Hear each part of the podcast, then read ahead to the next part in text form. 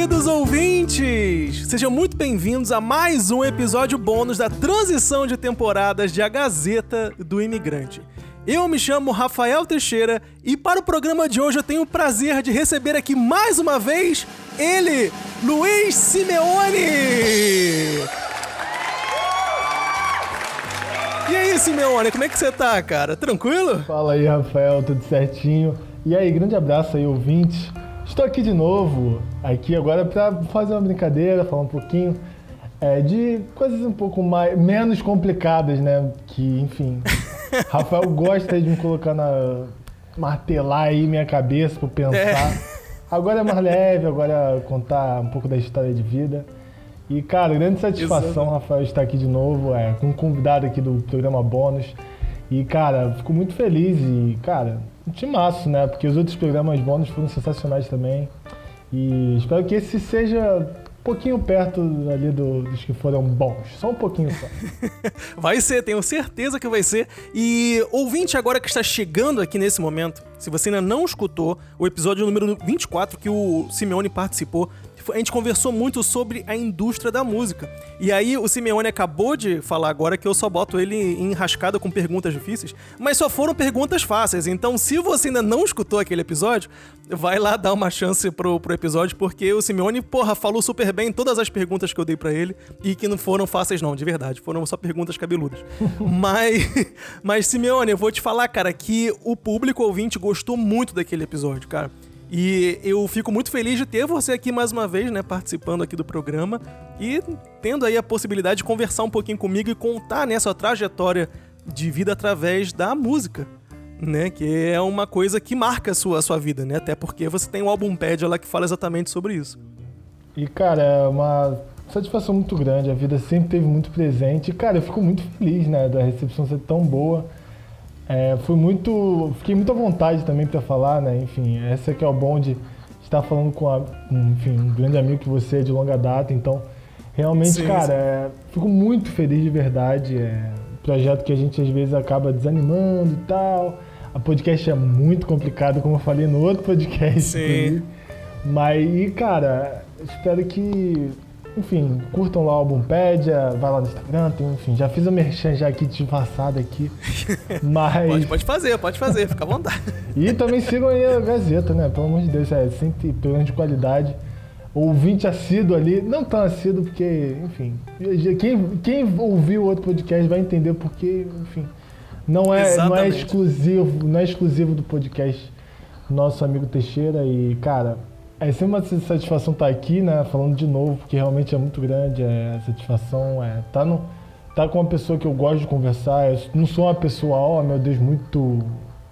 É, que, que conversa todo mundo, que é extrovertida, né? Que uhum. fala. É, Sim, isso. Mas é, eu sou uma pessoa que. Com os amigos eu fico à vontade, espero ficar à vontade aí com vocês, ouvintes também, com o Rafael. E a gente bater esse papo, cara. E. É, curtam aí. Tem vários outros programas muito bons do, do, da Gazeta e, cara, é muito, muito incrível que, que tá fazendo, Rafael. Muito obrigado, cara. Porra, eu fico, fico lisonjeado mesmo. E, galera, que tá chegando agora e realmente não conhece ainda o Álbum Pédia, que é o programa do Simeone, eu já dou aqui de novo aqui a, a força para você ir lá conhecer. Tá em todas as plataformas, né, Simeone? Todas as plataformas aí de podcast. Praticamente. Estamos aí, enfim, Google Podcasts, é, Castbox, Spotify, Deezer e por aí vai, cara. Isso daí a gente não vai parar nunca. Só vamos estar tá, tá até no YouTube depois e a, a, meta, a meta é o topo, é isso aí. Show de bola. E então, cara, você tá aqui hoje para fazer um episódio bônus, né? E obviamente, como eu falei, a gente vai falar de música. Só que não só de música. Eu vou querer saber da sua vida contada em músicas, que foi praticamente o mesmo programa que eu fiz lá no Albumpédia também que foi muito legal, né? Que eu contei um pouquinho da minha trajetória de vida lá no, no teu programa com 12 músicas. E agora você tá aqui de novo para me contar também as suas histórias com músicas. E eu já posso falar aqui que eu tô vendo aqui a playlist aqui, as músicas são realmente sensacionais, cara. Muito boas mesmo. Ah, obrigado. Eu sei que tem um bom gosto, né? Não é à toa. Mas, é, cara, muito, foi muito maneiro, inclusive. Muito melhor. Foi um gosto melhor do que o meu, do, do do Rafael, cara, muito maneiro e diverso também, né? Acho que Eu acho que o gosto musical da pessoa ele diz bastante sobre ela e, cara, sobre a pessoa, obviamente. E, cara, o do Rafael tá sensacional, e tanto qualitativamente quanto é, quantitativamente, ali a playlist tá ideal ali para um álbum, realmente. Ali 12 musiquinhas, nem tão grande, nem tão pequena. E, cara, engraçado, né? Que agora eu pensando, né? E fala um pouco da minha vida, né? Um das enfim, já falo, começando a já falar um pouco de mim. Por favor, por é, favor. eu lembrei depois de, de fazer o número de músicas que eu acho que é, são 12 momentos, né? Como você fala já no, lá no, no, meu no podcast que você fez lá. É, são 12 momentos que foram muito especiais para mim. E eu lembrei que uma das camisas preferidas minha de, de uma, uma período da minha, um período da minha vida que foi muito importante para mim, que foi jogar basquete e tal, jogar federado no Botafogo e etc. Uhum. É, foi até com a camisa 12, então realmente é, foi especial esse, esse pra mim.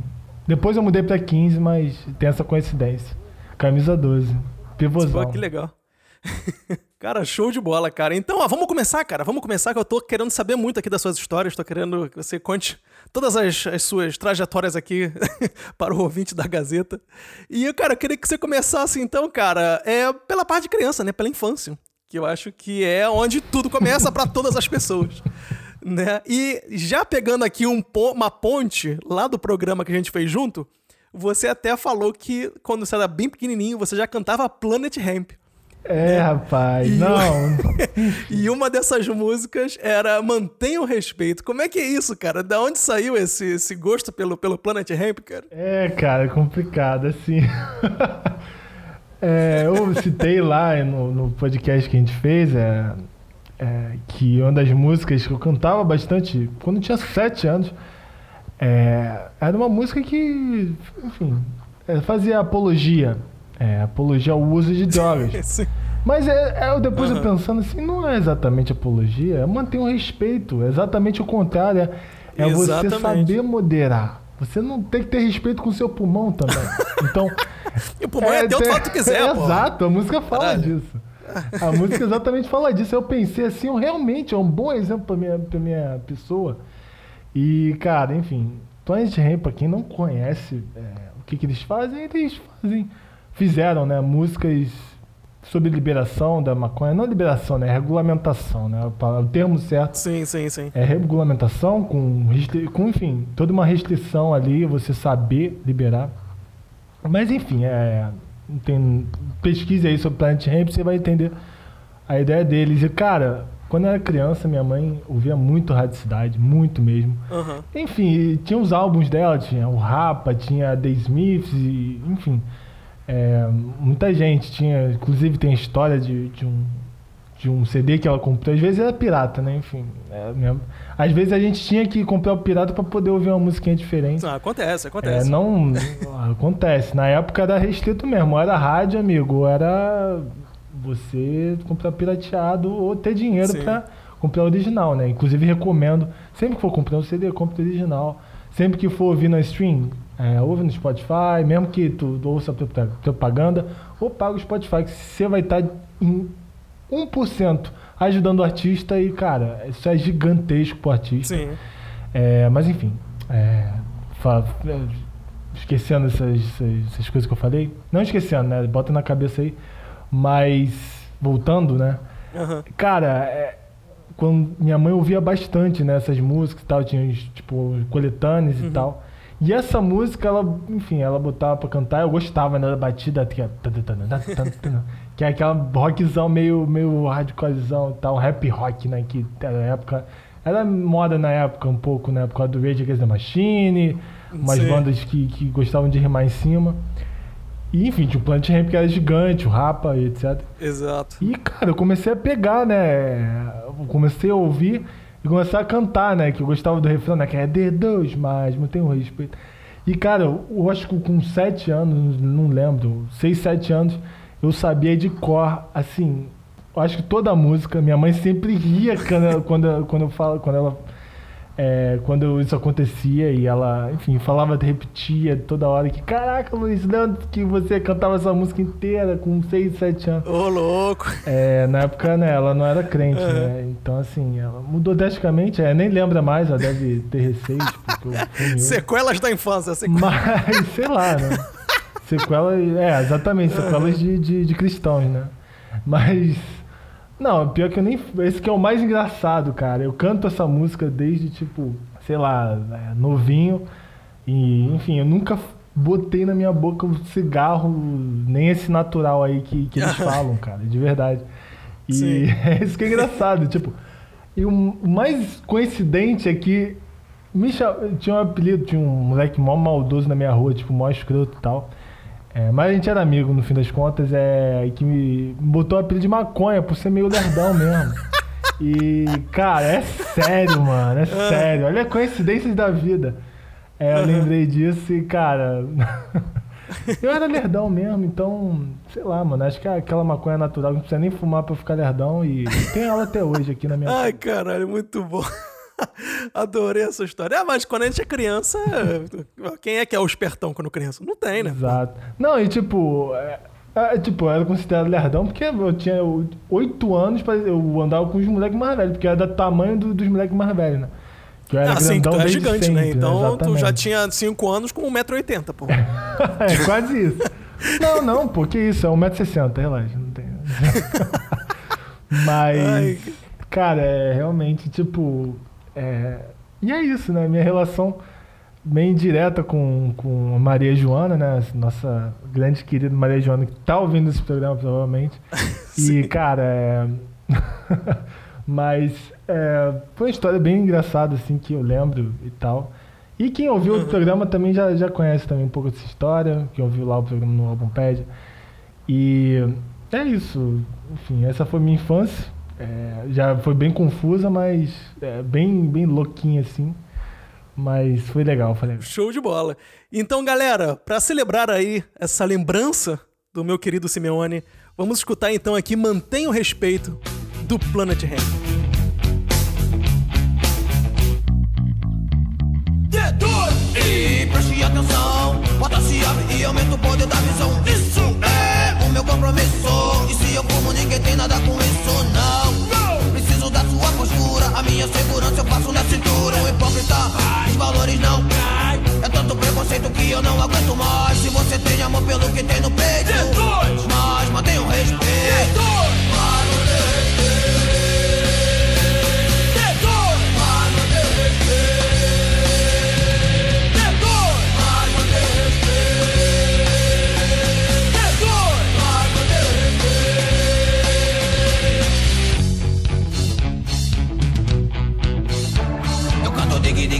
acontece vou contar Quando eu fumo marihuana, como eu fico? Além do que me acontece, me chapa, faz olhar Me fascina, me ilumina, deixa a cabeça no lugar. Nobody move, nobody get hurt. Ninguém se move, ninguém se machucará então Nobody move, nobody get hurt. Respeita é bom, mantenha gente no lugar. Eu fumo porque eu quero sentir os efeitos do H Porque quem gosta disso já nasce no sangue, rapaz. Eu se lobo roubando com T-Rex e chapa Porque eles querem me impedir de fazer fumaça Então, se liga meu irmão, essa é a situação. Sinto o groove do rádio, o peso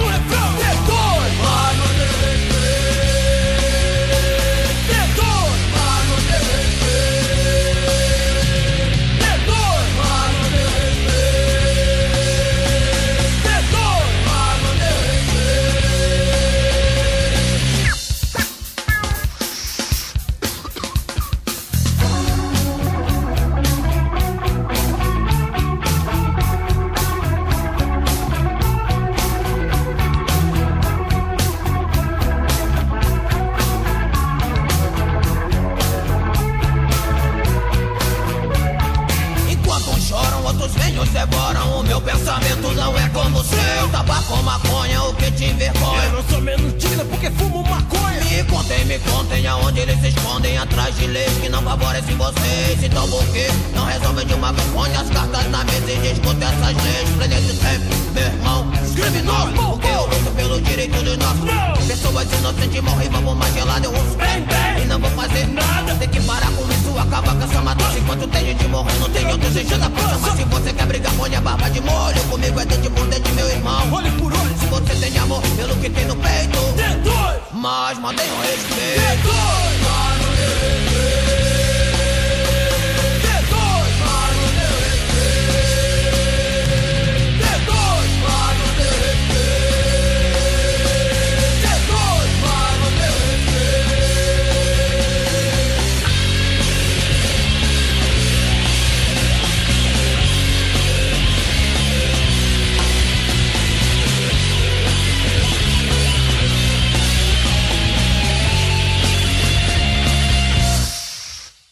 Cara, essa música realmente é muito boa, cara, de verdade. É, o Planet Ramp marcou uma geração, né, cara? E também marcou também a sua infância, né, obviamente. E foi legal que você comentou, né, que apesar do Planet Ramp falar muito sobre maconha e tudo mais e tal, você nem teve contato com droga nenhuma. Então, tipo assim, quer, mostra que realmente é, não tem a, a relação direta, né, entre é, uma coisa com a outra, né? Você consegue é, dividir bem isso, né, e tal. Acho que sim, cara. E tipo, acho que é uma coisa. E eu hoje, eu tenho essa eu entendo o que eles falam, sabe? O que que significa isso.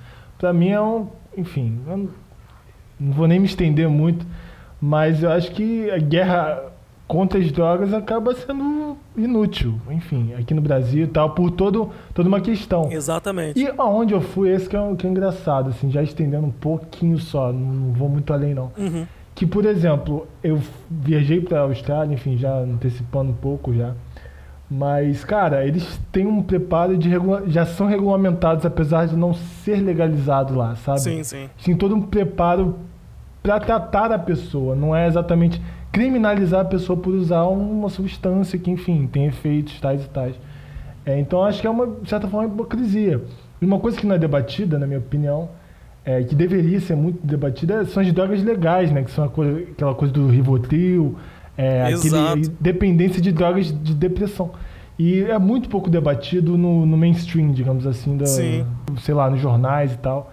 Uhum. E eu acho que é meio que praticamente para desviar o foco de outras coisas, acho que essa guerra droga e tal. E, enfim, em outros países onde você mora, né, acredito que eles tratam de maneira diferente, Sim. né? Nos países desenvolvidos, não são à toa que são desenvolvidos, porque eles pensam de maneira racional nas coisas. Enfim, aí já me estendi bastante, eu acho que dá para entender um pouco disso. E realmente eu não tenho essa relação com drogas, mas é, eu entendo as pessoas que são adictivas, né? Tem, tem essa. Elas são viciadas. E às vezes é exatamente por não ter um tratamento psicológico bem feito e etc. E há diversos Uhum. casos, né?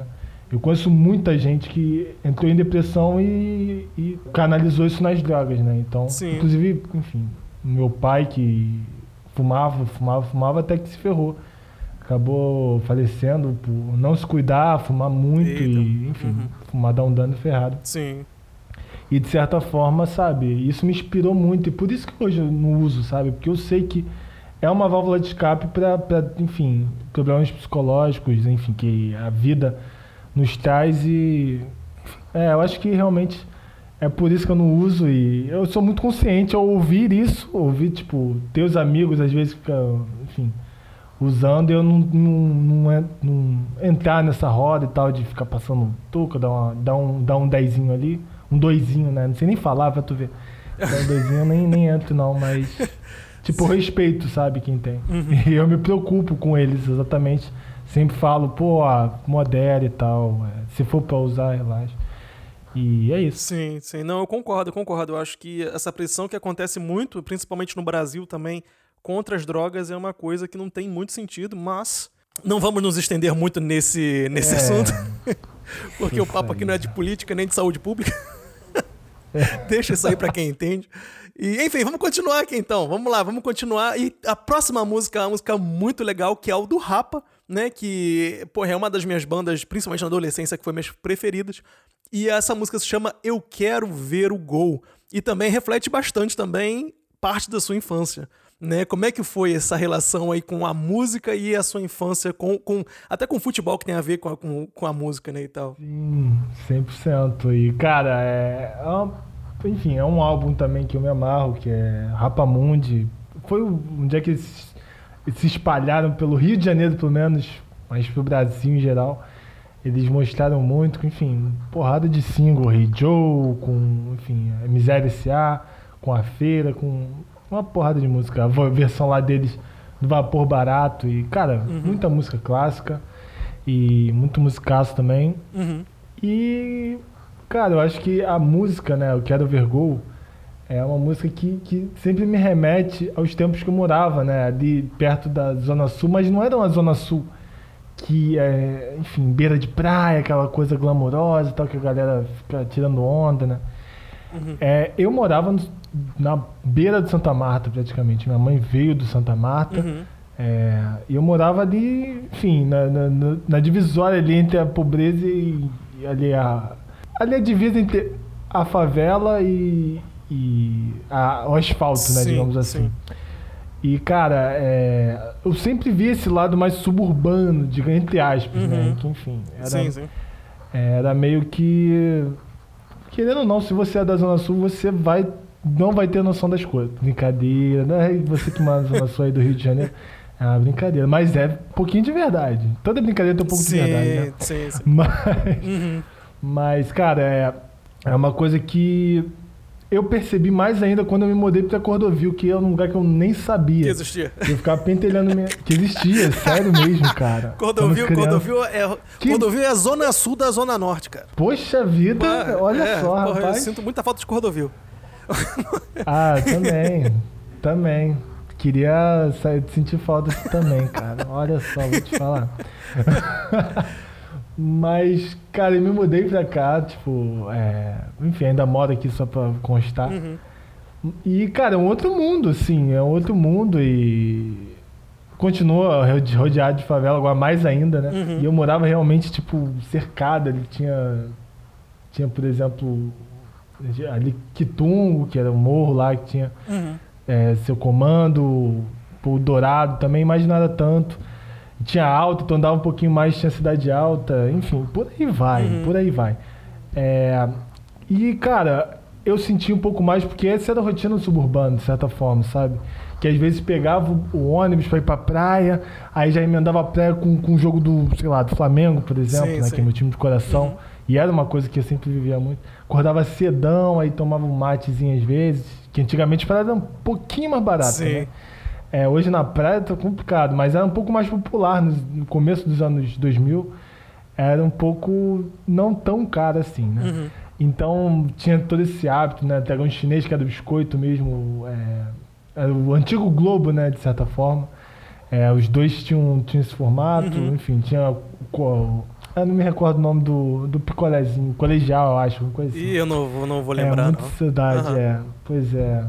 Mas, cara, é muito saudade, né? De uma infância, de você ir pra praia, de você tá curtindo sua infância, sabe? E- Sim. E, eu tinha muito esse hábito de pegar o ônibus pra, pra praia. Sei que Botafogo na época era mais ou menos perto, Aham. mas sempre ônibus lotado com a galera lá. Aí chegava em casa, como ia cedo, né? Voltava mais meio-dia, uma hora com maior fome e tal. Uhum. Aí comia, dormia um pouquinho, via o jogo do, do Flamengo, sei lá. Sim, se estivesse passando na TV, eu via, né? Então, lembro bastante dessa época da minha infância, né? Que curti muito, muito mesmo. E, cara, é realmente uma música que, que remete a essas lembranças, né? E realmente é uma música muito de, de descrever a rotina, né? Sim. É bem legal e é uma música que marcou bastante. Sempre que, que eu lembro, eu fico, quero ver gol, quero ver gol, não precisa ser de placa, eu quero ver gol. E é muito legal, muito legal mesmo. Cara, muito legal, porque essa história também remete muito, na verdade, à vida de diversos cariocas, principalmente, né? No domingo. Exato. Né, que é mais ou menos essa tradição, assim, dizendo de ir pra praia, depois voltar, passar com a família, vai estar o jogo lá na televisão e tal. E é uma parada muito interessante, cara, muito interessante O mesmo. mais legal também da, da música em si é aquela, que ele mostra as gambiarras, né? Que é tipo, pô, vou, vou cedão, pegar o 474, sair do jacaré, já tinha já aquela época, né? Que é o jacaré Copacabana, é exatamente tipo. é, o legal dessa música, ela mostra muito a rotina de quem mora no subúrbio e vai lá dar um mergulho de tibum, pegar um jacarezão. E, cara, é, é- é bem legal, né? Que eu passei a viver isso, de certa forma, sabe? De, de do subúrbio Sim. pra praia, às vezes. Depois não deu pra manter, né? Porque né, cansa um pouquinho, né? É, uma hora pra ir, uma hora pra Sim. voltar, agora tá pior, né? Então, é, é complicado. Trânsito é O foda, trânsito tá complicado, cada vez pior. E, cara, é, é muito saudade, eu sinto saudade bastante, curti muito a infância.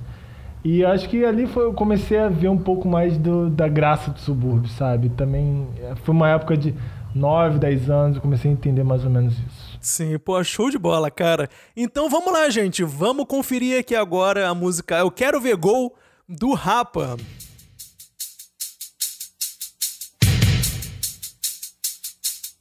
Batuque, balanço, swing, praia e carnaval. Hoje no pé do morro tem ensaio geral. Eu quero ver gol, eu quero ver gol. Não precisa ser de placa, eu quero ver gol.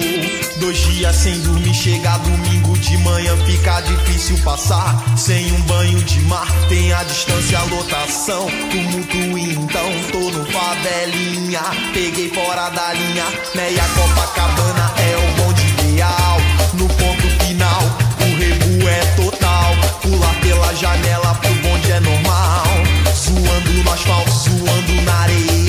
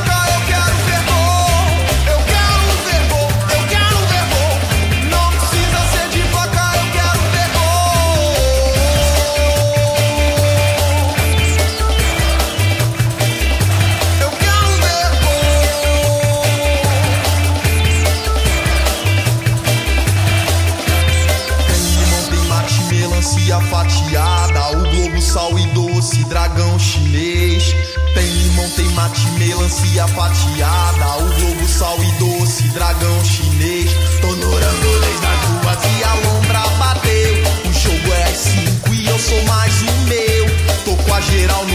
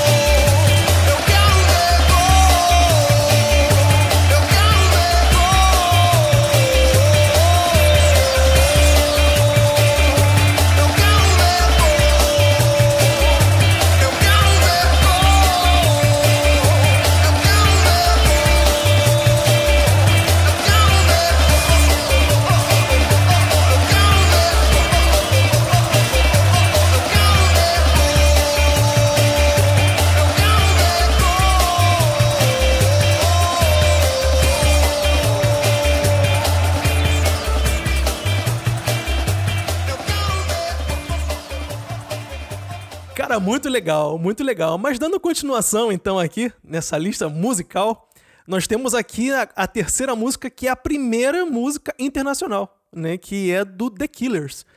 E como é que foi essa transição aí, cara, de começar a, a- com bandas nacionais e depois ir para as internacionais? Era o quê? Era época de, de início de adolescência já? Como é que foi isso aí? Foi, eu tinha uns 11, 12 anos é, nessa época. Avancei um pouquinho, né? De uns 3 aninhos de leve. Aham. E, cara, foi uma época que acho que a gente começou a conviver mais é, com, enfim, pessoas é, diferentes, digamos assim.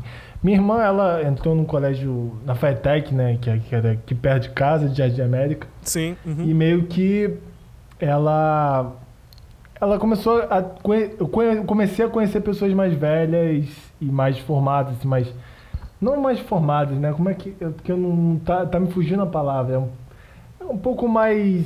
ma- É, é, são pessoas que tinham talvez um pouco mais de vivência e maturidade, Isso, talvez, é, não sei. não- é, maturidade com 14, 15 anos é complicado. É, é, não, é não é maturidade, Eu mas entendi, é- entendi. a- pode ser maturidade sim, porque vem da experiência de É vida, né? isso, Então, quanto mais experiência sim. você tem, mais maduro É, você também é. Então, experiência de ia certa fazer forma. merda, né? Eram pessoas mais experientes. É, exatamente, Experientes.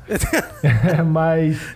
E eu comecei, tipo, a, a tentar interagir, né? Com pessoas diferentes do nicho ali, que às vezes, enfim, você acaba ficando limitado com Aham. a vizinhança, etc. E meio que. Às vezes você fica tão limitado na vizinhança, você não, não expande sua visão de mundo e tal. E o curso da minha irmã era turismo, então tinha muita gente diferente, né? No, enfim, no, no colégio que ela frequentou, é, tinha muita gente diferente, enfim, que era um colégio, era bom, um colégio público bom, né? Já na época, enfim, é um dos melhores Fitechs da rede. E realmente, e deu vontade de entrar para Fitech exatamente para isso, para essa Fitech.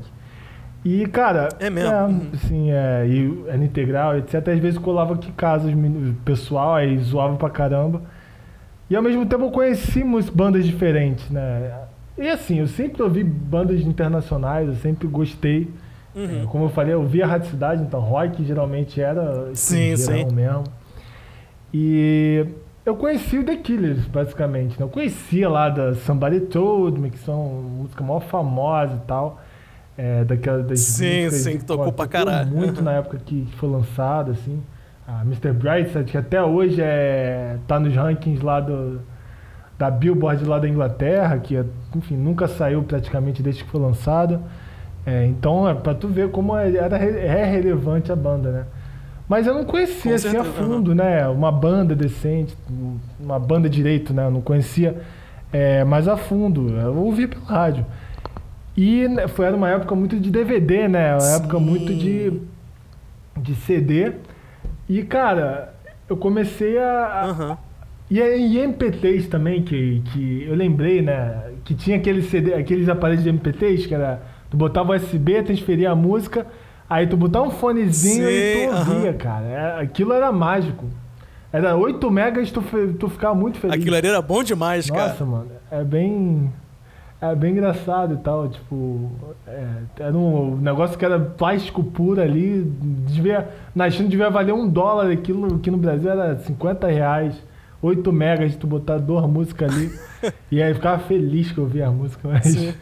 É, é, e cara, foi. Tinha DVD né, também, e uma amiga da, da minha irmã, né? Ela colocou no DVD um monte de, de álbuns, né? E a gente tinha um aparelho de DVD e botava às vezes pra ouvir a música, sabe? E cara, tinha muita Sim. música na época. E era uma época de ouro do The Killers, né? Que soltaram dois álbuns muito bombados, né? isso foi 2008, 2009. É, eles lançaram depois um compiladão de, de lados Bs, assim, das músicas que eles. Que, enfim, do- dos álbuns que eles, que eles fizeram. E, Aham. cara, também vendeu bastante, sabe? Eu gostava bastante. Não, de- e me chamava muita curiosidade de deles fazerem um álbum só de lados Bs, né? Que músicas que não saíram nos álbuns. E ser tão bom, né? Tipo, de ouvir e tal. Com algumas músicas novas, uns covers aí de Joy Division, uma loucura. E, cara, me chamou muita atenção e eu gostei bastante, assim, de ouvir a banda. E posso dizer que The Killers se tornou, a partir de- desse momento, dessa época, a minha banda primeira, né? Banda favorita da época. E Ô, louco. é, eu me apaixonei bastante. E aí virou fanboy mesmo. Virei fanzaço, velho. Eu não digo fanboy porque eu não... Caraca. É complicado, né? Que às vezes a- o, o fã, ele quer saber mais do que carreira musical. E dá pra entender o, o porquê, né? Mas eu gostava só da música, basicamente, assim, não procurava muito além disso, não. É, mas, enfim, a galera gosta bastante de pesquisar sobre a vida dele e tal, tá casado. Ah, tá- isso é, essa fofoca também não curto, não, cara. Não, eu acho, sei lá, tá- há quem goste, mas eu não, não ligo. Não, eu não, eu não ligo. curto, não, eu não curto, não. Deixa o cara fazer a merda dele. É. E, cara, você acabou de comentar uma, uma situação aí que eu queria até tirar uma dúvida. Que a gente comentou, você comentou também agora também, que era a questão de, de lançar álbuns de lado B. né? E você explicou mais ou menos aí que são músicas eventualmente que não, não foram assim pra público e tal. É isso mesmo que essa questão, essa nomenclatura? Porque eu nunca tinha ouvido, na É verdade. uma compilação, é, é como se fosse uma compilação, cara. Eu vou até já dar o spoiler daí dos programas do próximo dia aí. Vai sair um pouco depois, né, que lançar esse podcast. Eu acho, né? Não sei. Mas eu acho que vai sim ser, ser lançado bem pertinho do outro. Cara, que, por exemplo, a, a Lady Gaga, por exemplo, ela fez exatamente isso em 2009, sabe? Ela lançou o primeiro álbum dela, sei lá, uma porrada de músicas, 15 músicas, 14 músicas mais precisamente, com o lado B dentro do álbum. E ela foi lançando umas músicas assim, mais ou menos, tipo, de lado B, né? Que ia ser só o single mesmo, tipo, uma música que não lançou no álbum. Tipo, Bad Romance, tipo, a Alejandro. Porra, são uma músicas que se tornaram enormes. Aí ia ser um álbum de compilação, esse, o segundo álbum, é, o segundo compiladão dela, né? Que ia ser o, o nome do primeiro álbum, que é o The Fame, é com umas faixas bônus, né? Acabou se tornando o álbum, né? Assim como foi o The Killers, praticamente. Que juntou praticamente as músicas que eles lançaram, né? Aham. é, que eles lançaram em singles passados, né? Por exemplo, é, não vou me recordar o certo, as músicas exatamente saíram junto com os singles, mas sempre que um artista geralmente lança um single, ele lança uma música a mais, que eles gravaram na época do álbum e, e eles não utilizaram para esse álbum, né? Eles lançam assim por detrás, por exemplo. Por exemplo, tem o The Killers que é, lançou uma música em 2015 que era de um álbum de 2005, 2006, eu acho. E, cara, é, faz muito tempo, né, assim, é, que foi a Peace of Mind, que, enfim, tá inclusive todos os detalhes aí dos, é, desse álbum que eu falei, né, que é o Sense Down, no primeiro programa lá do podcast. E, cara, realmente é, é- Depende muito do artista, né? Porque às vezes os lados B não são tão bons. É, no caso, por exemplo, desses dois que eu falei, os lados B são bem legais. Pra quem é fã, então, pô, é, delira praticamente ao- ao ouvir os lados B. E, cara, essa não. Eu acho que não sei se é álbum de é, compilação, acho que é dana mesmo, sabe? O álbum que eu, que, que eu falo assim é que geralmente tem um lançamento oficial, né? Que sai oficialmente, mas muita gente faz. Ah, o Muse também tem um, tem um álbum é, antigo, inclusive é Rula, ba Rula Balô, alguma merda assim, é, que fala é, que, que, enfim, tem um álbum de, ao vi de músicas ao vivo que eles não utilizaram nos álbuns, né? Que foram os dois primeiros álbuns, meio que nesse esquema. E, cara, tem umas 20 músicas só de lado B e, pô, maneiraço, assim. E você conhece um pouco do artista. Eu acho maneiro esse lance de, de fazer lados B. Às vezes não é interessante pra indústria musical, mas às vezes é interessante pro artista, pra você conhecer outras faces do artista, né? Que é bem legal isso. Sim, não, é verdade, é verdade. Então, ó, pra acompanhar aqui então essa história de lá dos A's e lá dos B's, vamos escutar então a música Under the Gun, do The Killers. She's got her halo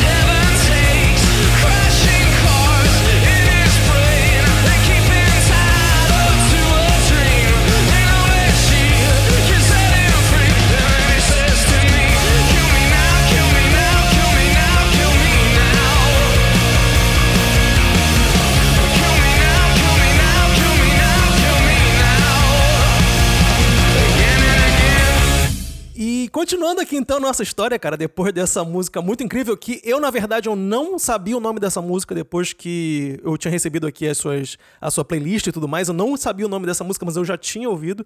E agora em seguida também tem outra do The Killers que por sinal também eu não sabia o nome, mas eu também sempre achei sensacional, né?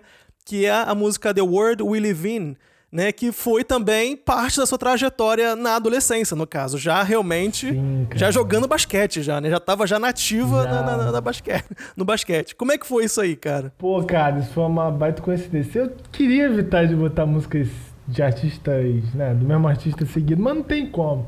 Porque essa música, em especial, é, foi muito legal, assim. Foi uma surpresa, praticamente, que eu tive. É, foi, se eu não me engano, uma viagem em Aham. 2009. É, em 2008 eu entrei pro basquete mesmo. Foi- não, foi 2007. Final de 2007 que eu entrei pro basquete. É, 2008 eu joguei o, o, o Mirim, com 13, 13 anos Aham. mais ou menos. É, fui vice-campeão com o Botafogo, né? Enfim, é, perdemos pro Central na época, que tinha um timaço, tinha I- é, tinha o Igor, que, enfim, o cara foi cestinho, jogou pra caramba. E acabou vindo pro Botafogo no ano seguinte. Exato, exato. É, e, cara, é, aquele time era muito bom, né? De 2009.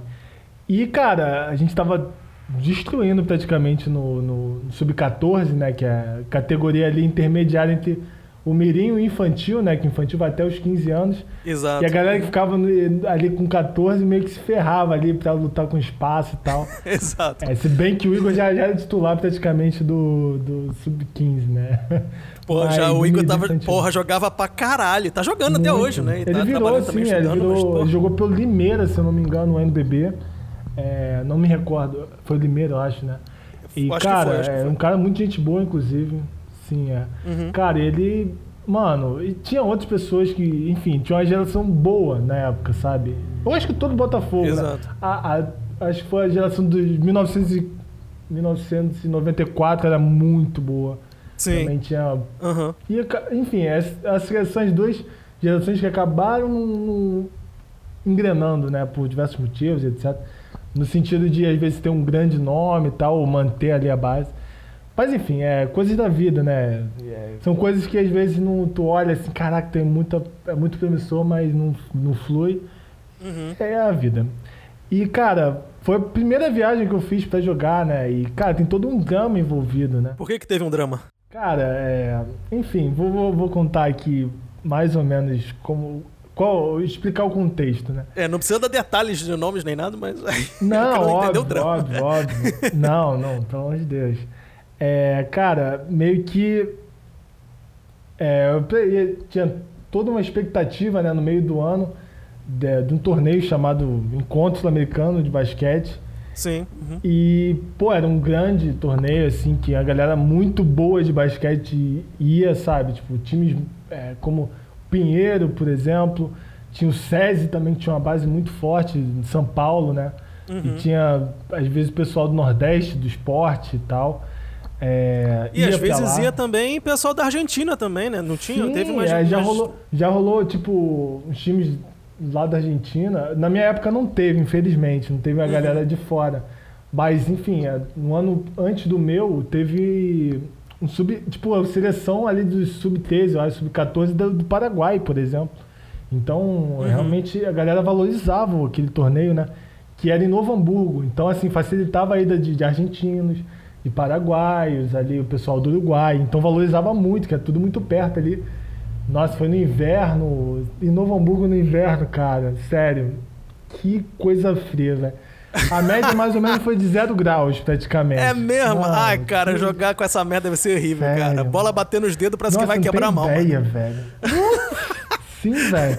Parece até que tipo, tá congelado e qualquer toquezinho de, de contato vai quebrar o dedo e cair junto. Cara. A mão ardendo, nossa, mano. E jogou 8 horas da manhã, velho. Ai, que Menos 3 graus. Nossa, mano. Enfim, é bizarro, bizarro, coisa bizarra. É, ti- Tinha, por exemplo, é, o Tijuca, né? Que foi na época. Eram os dois grandes times, né? O Tijuca e o Botafogo. Que, enfim, o. Tijuca Uhum. é, no Mirim, ele tinha ficado. ficado. A gente ganhou deles na semifinal. No jogo nem foi apertado, mas foi. Todos os jogos foram muito difíceis de ganhar. Foram 10, 5 pontos. assim, foram muito curtos. Os Aham. dois times eram muito bons. É, e o Central basicamente era o Igor, tinha o Yuri também, que Sim. enfim, veio pro Botafogo Sim. também. E, enfim, é, a gente tinha um grande time na época, porque a gente juntou tipo, que, era- que havia de melhor no campeão do, do, do ano anterior. E, e fomos, né? Seguimos, é, jogamos muito bem. É, caímos na semifinal para o Pinheiros. A gente perdeu para os dois melhores times do campeonato, né? Que realmente, unanimidade. Foi o União de, do Rio Grande do Sul, que jogou, inclusive, a categoria acima, né? Que tinham duas categorias, que era sub-14 e sub-16, se não me Uhum. engano. É, que jogaram esse torneio. Era KD, enfim, não vou lembrar os nomes. Aham. Mas, certa forma, eram os dois melhores times un- unânime, por unan- unanimidade. Quem via realmente via que os dois times eram muito bons, assim. E foi, foram duros os jogos. É, e eu também me lesionei, enfim, no meio Eita, do campeonato e me complicou.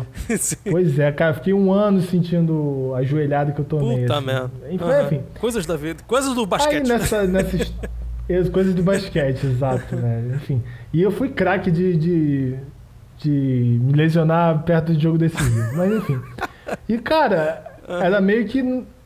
é, era meio que complicado de, de ir, por exemplo, né? Eu não tinha grana, eu. é, minha família não tinha uma grana suficiente pra gente pagar pra ir. E, cara, é, tinha todo suspense, eu não sabia se eu ia, né? E ficava naquele, poxa vida, eu queria muito ir, queria muito poder ajudar, competir, né, com os melhores e tal. E, Sim. cara, eu, pô, fui, é, eu acho que, sei lá, acho que faltava duas, um, um mês praticamente. E eles falaram, pô, Luiz, vamos te ajudar. E, cara, é, ali eu vi o quanto era família, Que legal, sabe? Quanto aham. era muito unido Sim. o pessoal do basquete ali dentro do Botafogo, é, se arrumava ali. E assim, não tinha tanta diretoria. Às vezes, enfim. Era, É, era dos pais era mesmo, a iniciativa do- dos dos pais, que exatamente, tinham montado até a PAB, né? Que era a Associação de Pais e Amigos do Basquetebol do Botafogo. Exato. E era uma coisa incrível mesmo. E, cara, era muita ajuda, era, era muito próximo, né? E eles faziam acontecer muita coisa dentro do Botafogo, sabe? E é algo único, é algo Sim. único. Você vê, tipo, você sendo valorizado, você sendo. É, você vê que você tem valor para as pessoas, sabe? Você não tá ali, às vezes, de. Enfim, tirando vaga e tal, né? entre aspas, né? Podemos dizer Sim, assim. sim. É, mas. E eles, tipo, pagaram isso e tal. E, cara, eu fiquei muito feliz, muito feliz mesmo. E, enfim, né? Aquela coisa da primeira viagem de avião também. Porque, enfim. Que incrível, é né, muito- cara? É uma experiência do caralho, é uma né, cara? experiência incrível, né? Com, com o pessoal, com os colegas ali e tal. Sim. E, cara, até hoje, quando às vezes a gente se encontra e, caraca, a gente resenha também um tempinho. é, nem se fala, tipo, às vezes. Mas quando se encontra pessoalmente, a gente bate um papo e, enfim, contei. Até no, no basquete universitário, um menino dessa viagem e tal, é, que era do Botafogo na época e tal. Jogou também pelo Flamengo, pelo- no adulto do Flamengo por um tempo. O Gabriel, acho que tu conhece. Sim, sim. Aham. Mas, enfim, é, a gente tocou uma ideia depois de anos sem se ver, a gente conversou pra caramba. E, tipo, nessa viagem, né, eu já tava nessa onda de The Killers e tal, curtindo. Aham. E tem aquelas, aquelas rádios, né, que são gravadas dos, dos aviões, etc. Obviamente tem rádio, porque não pode ter transmissão de rádio lá dentro. Então, porque senão talvez o avião não se comunique e se choque com outro avião e, né, aí dá ruim. Eu acho que dá ruim, né? Só de ter essa possibilidade é complicado. Eu acho, eu acho que dá, sim. Eu acho que É, dá. talvez, não sei. Mas tinha as rádios gravadas, né? E, enfim, é, tenho até um trauma depois da minha segunda viagem dessas rádios gravadas. E, cara, muito. Fiquei muito feliz quando eu ouvi uma música do The Killers, que era exatamente essa, The World We Live In, cara, que era uma música que eu não gostava tanto do álbum, tinha outras que eu preferia mais. Mas essa música me marcou, né? E tem toda uma pegada meio YouTube, assim, o álbum todo, né? O Day and Age, do, foi dois- lançado em 2009. Tava no hype, né? Tava fresco o álbum. E, cara, eu fiquei ouvindo, acho que eu ouvi umas 10 vezes seguidas, assim, e... Aham. Porque só tinha isso pra ouvir também, né? Sim, sim. É, tinha. é, ficava repetindo, sei lá, as três, quatro músicas e, e tinha outras estações e tal, mas eu ficava nessa exatamente só pra ouvir essa música. E, cara, eu peguei um carinho muito especial com essa música, não exatamente pela qualidade dela, na verdade ela é muito boa. É, Uhum. não querendo menosprezar, mas muito pelo momento que eu gostei muito e eu nunca vou esquecer dessa música. Eu sempre vou lembrar desse momento que eu, quando eu ouvi essa música. Quando eu ouço, né, geralmente, eu gosto de ouvir The Killers atualmente, ainda, né? Apesar de 10 anos ouvindo direto, então, cara, foi muito especial Sim. todo, todo o ambiente, né, que essa música foi criada. Caraca, incrível, cara, essa história. Muito legal, cara. Então, queridos ouvintes, vamos embarcar agora num avião junto com as memórias do Simeone e vamos escutar The Killers, The World We Live In. is the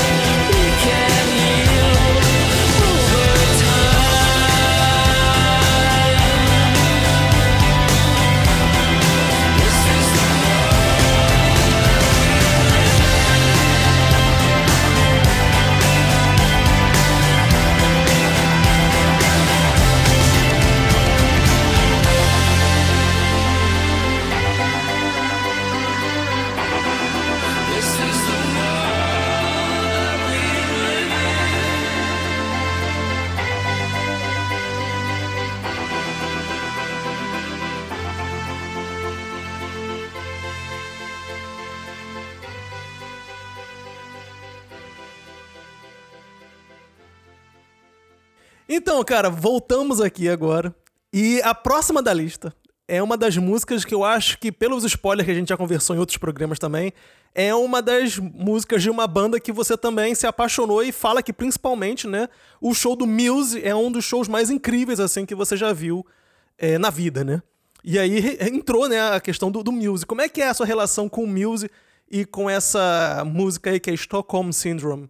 Como é que foi isso aí, cara? É, eu tenho que introduzir a minha, a minha relação com o music, cara, porque é muito louca, cara, assim.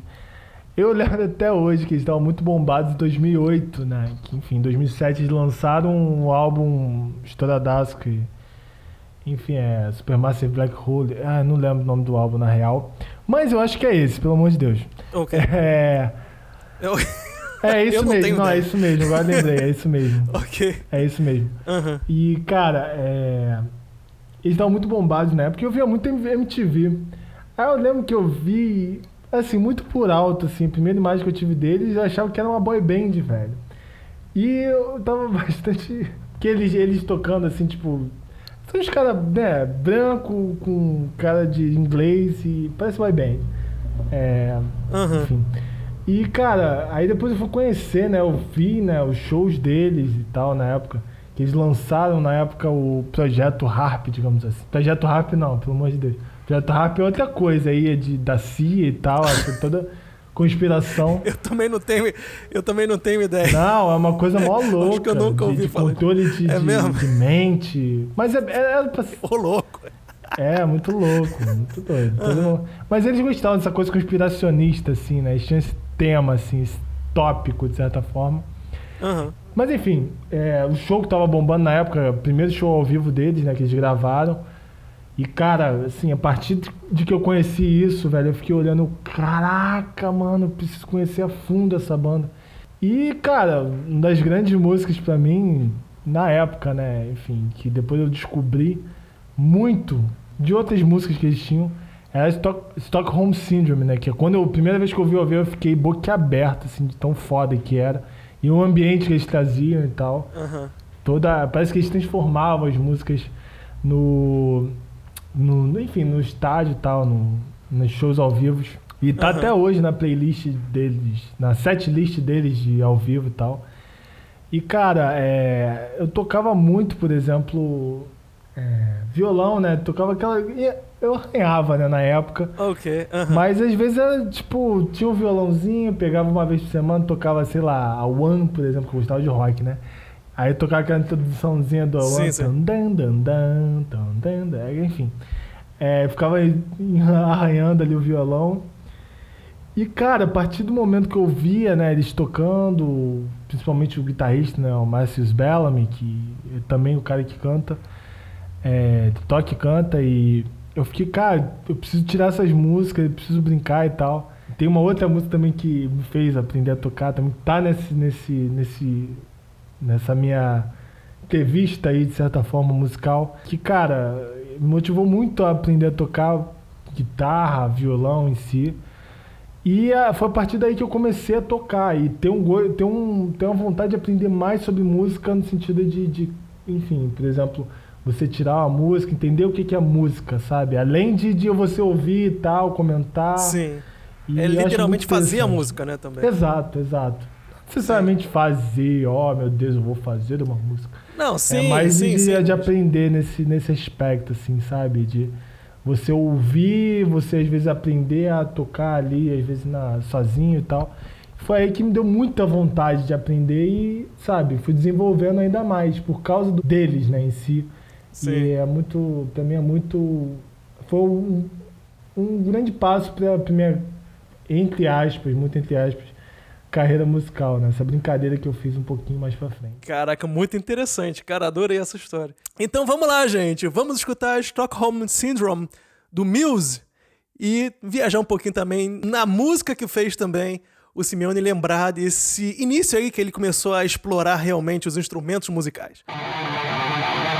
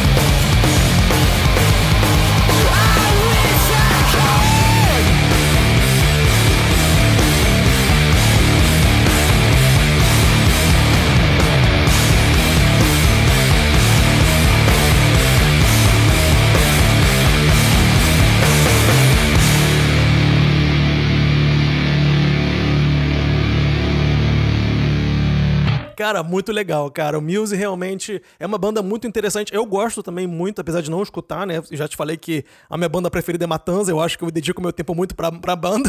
É, faz parte, não, Mas- tá ótimo, cara. Tá ótimo. Pena que a Mas- banda... mas o- Nossa, brincadeira. Meu Deus do céu. Todo, todo podcast o Luiz Simeone falando mal do Matando. Meu Deus, você tem que parar com isso. Mas hoje, é hoje que eu te convenço. Até o final aqui do, do, do programa eu te convenço. Que, mas, Então vai, vai durar É, esse podcast e a- aí, talvez uma vida. Não, brincadeira. Ai, cara. Mas aí, cara, continuando aqui a questão da história, a gente já entra numa parte que é muito interessante, né? Que você, na música passada, né? na história passada, melhor dizendo, você começou a ter realmente um interesse maior em aprender a música, assim, na parte instrumental, né? De tocar, literalmente.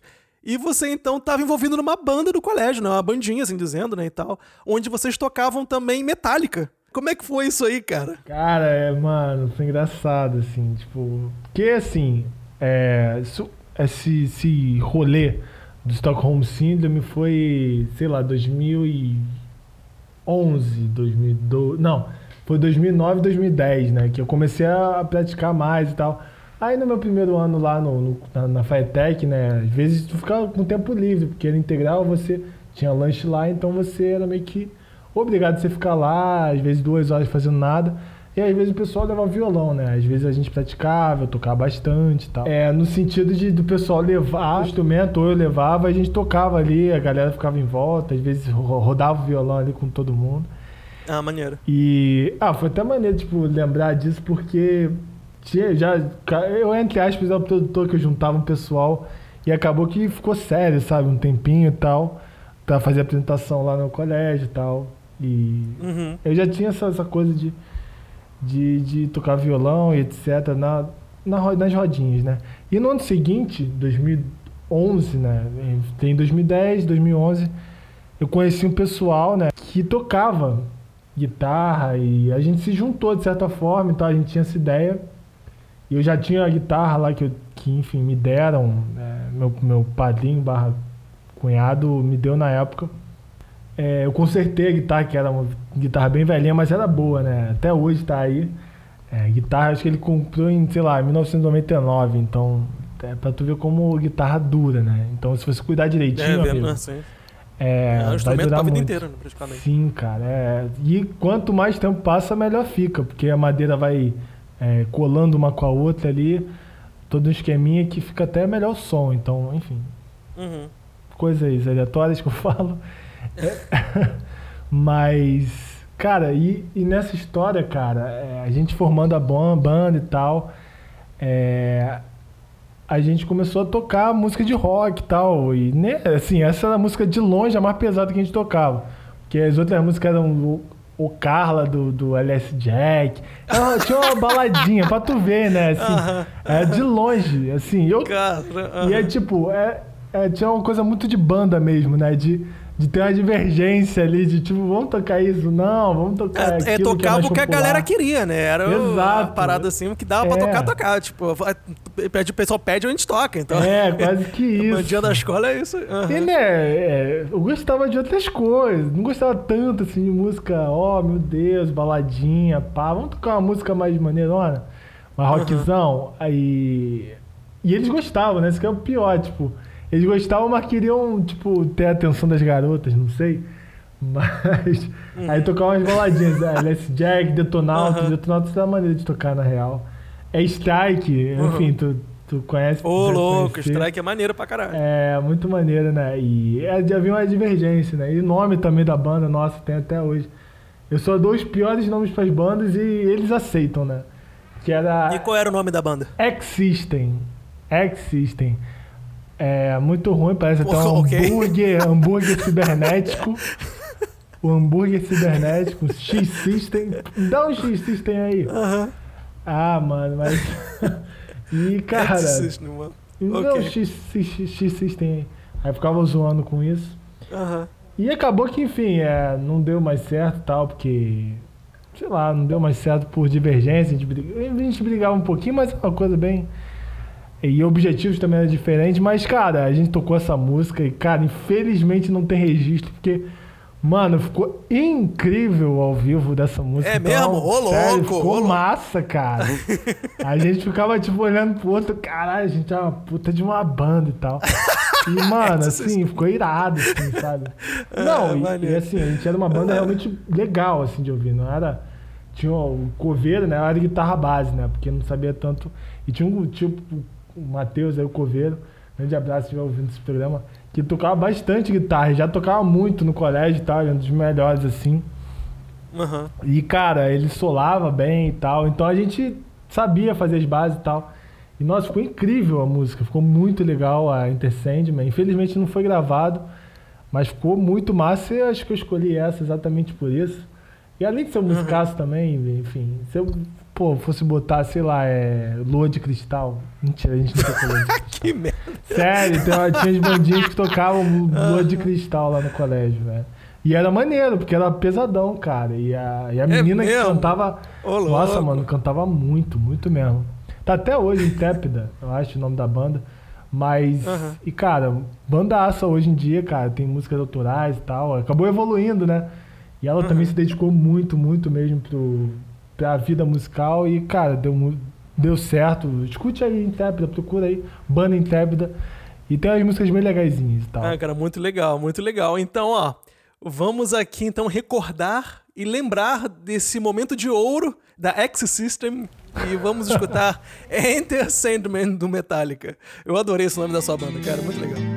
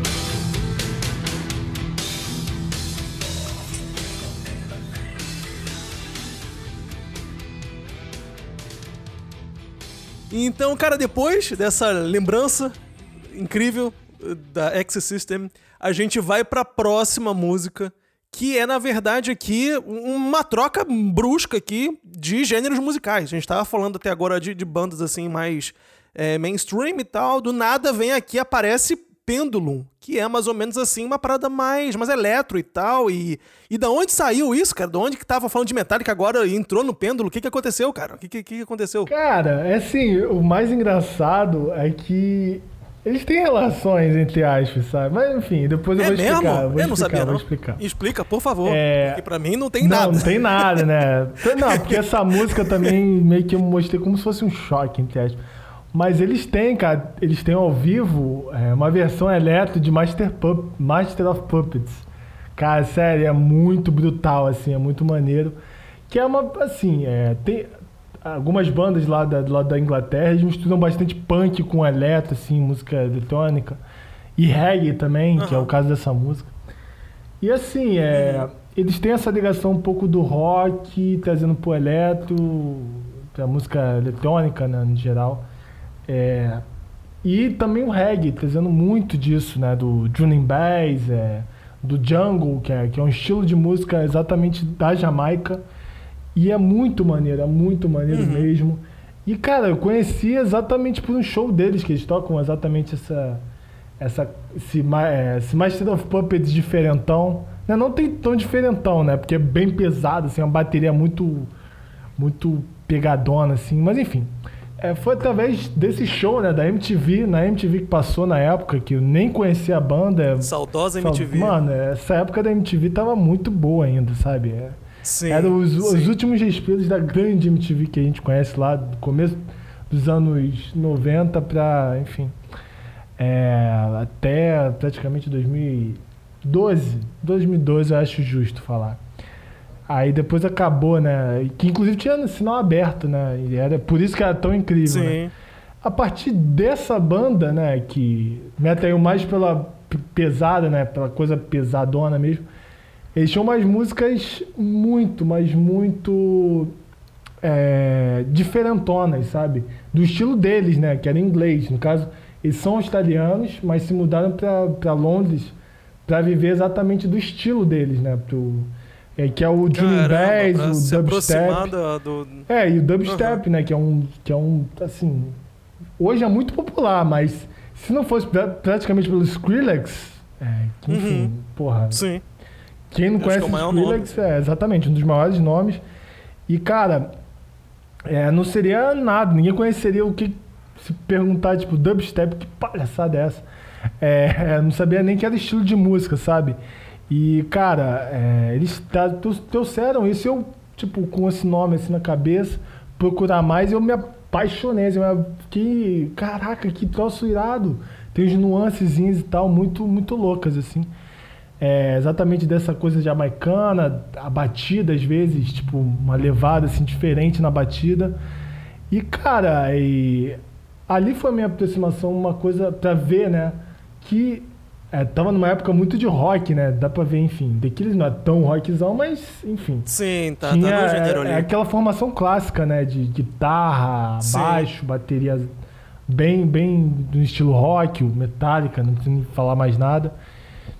E do nada veio uma coisa tipo de Jamaica, sabe? Uma batida, sei lá, uma aceleração muito grande, com as transições loucas, assim, uns, uns sintetizadores insanos, assim. E ali eu comecei a ver Aham. que na música eletrônica também tem atitude, assim, porque o rock é atitude, basicamente. Tem a coisa da guitarra, mas também tem atitude. Exato. aham. E eu vi ali, descobri todo mundo que depois eu fui vendo que, cara, que incrível, cara.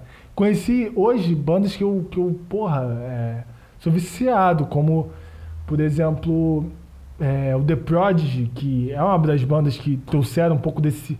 é da coisa punk pro, pra, pra música eletrônica, né? Que é básica. Pra mim é, o, é mais rock. É mais rock do que um monte, sei lá, 90% das bandas de rock de hoje em dia, sabe? E tá aí, infelizmente, um, um dos integrantes morreu, de, enfim. É, acabou, é, de certa forma, ficando em depressão e, enfim, cometeu Sim. é, coisas complicadas, né? Enfim. é, meio que não está mais entre nós é, e sofreu bastante. e- enfim, meio que é, ele é um cara que, é- que sempre demonstrou muita atitude, sabe? É, o jeito de se vestir, o jeito de cantar, o jeito de dançar. Ele era dançarino antes e tal.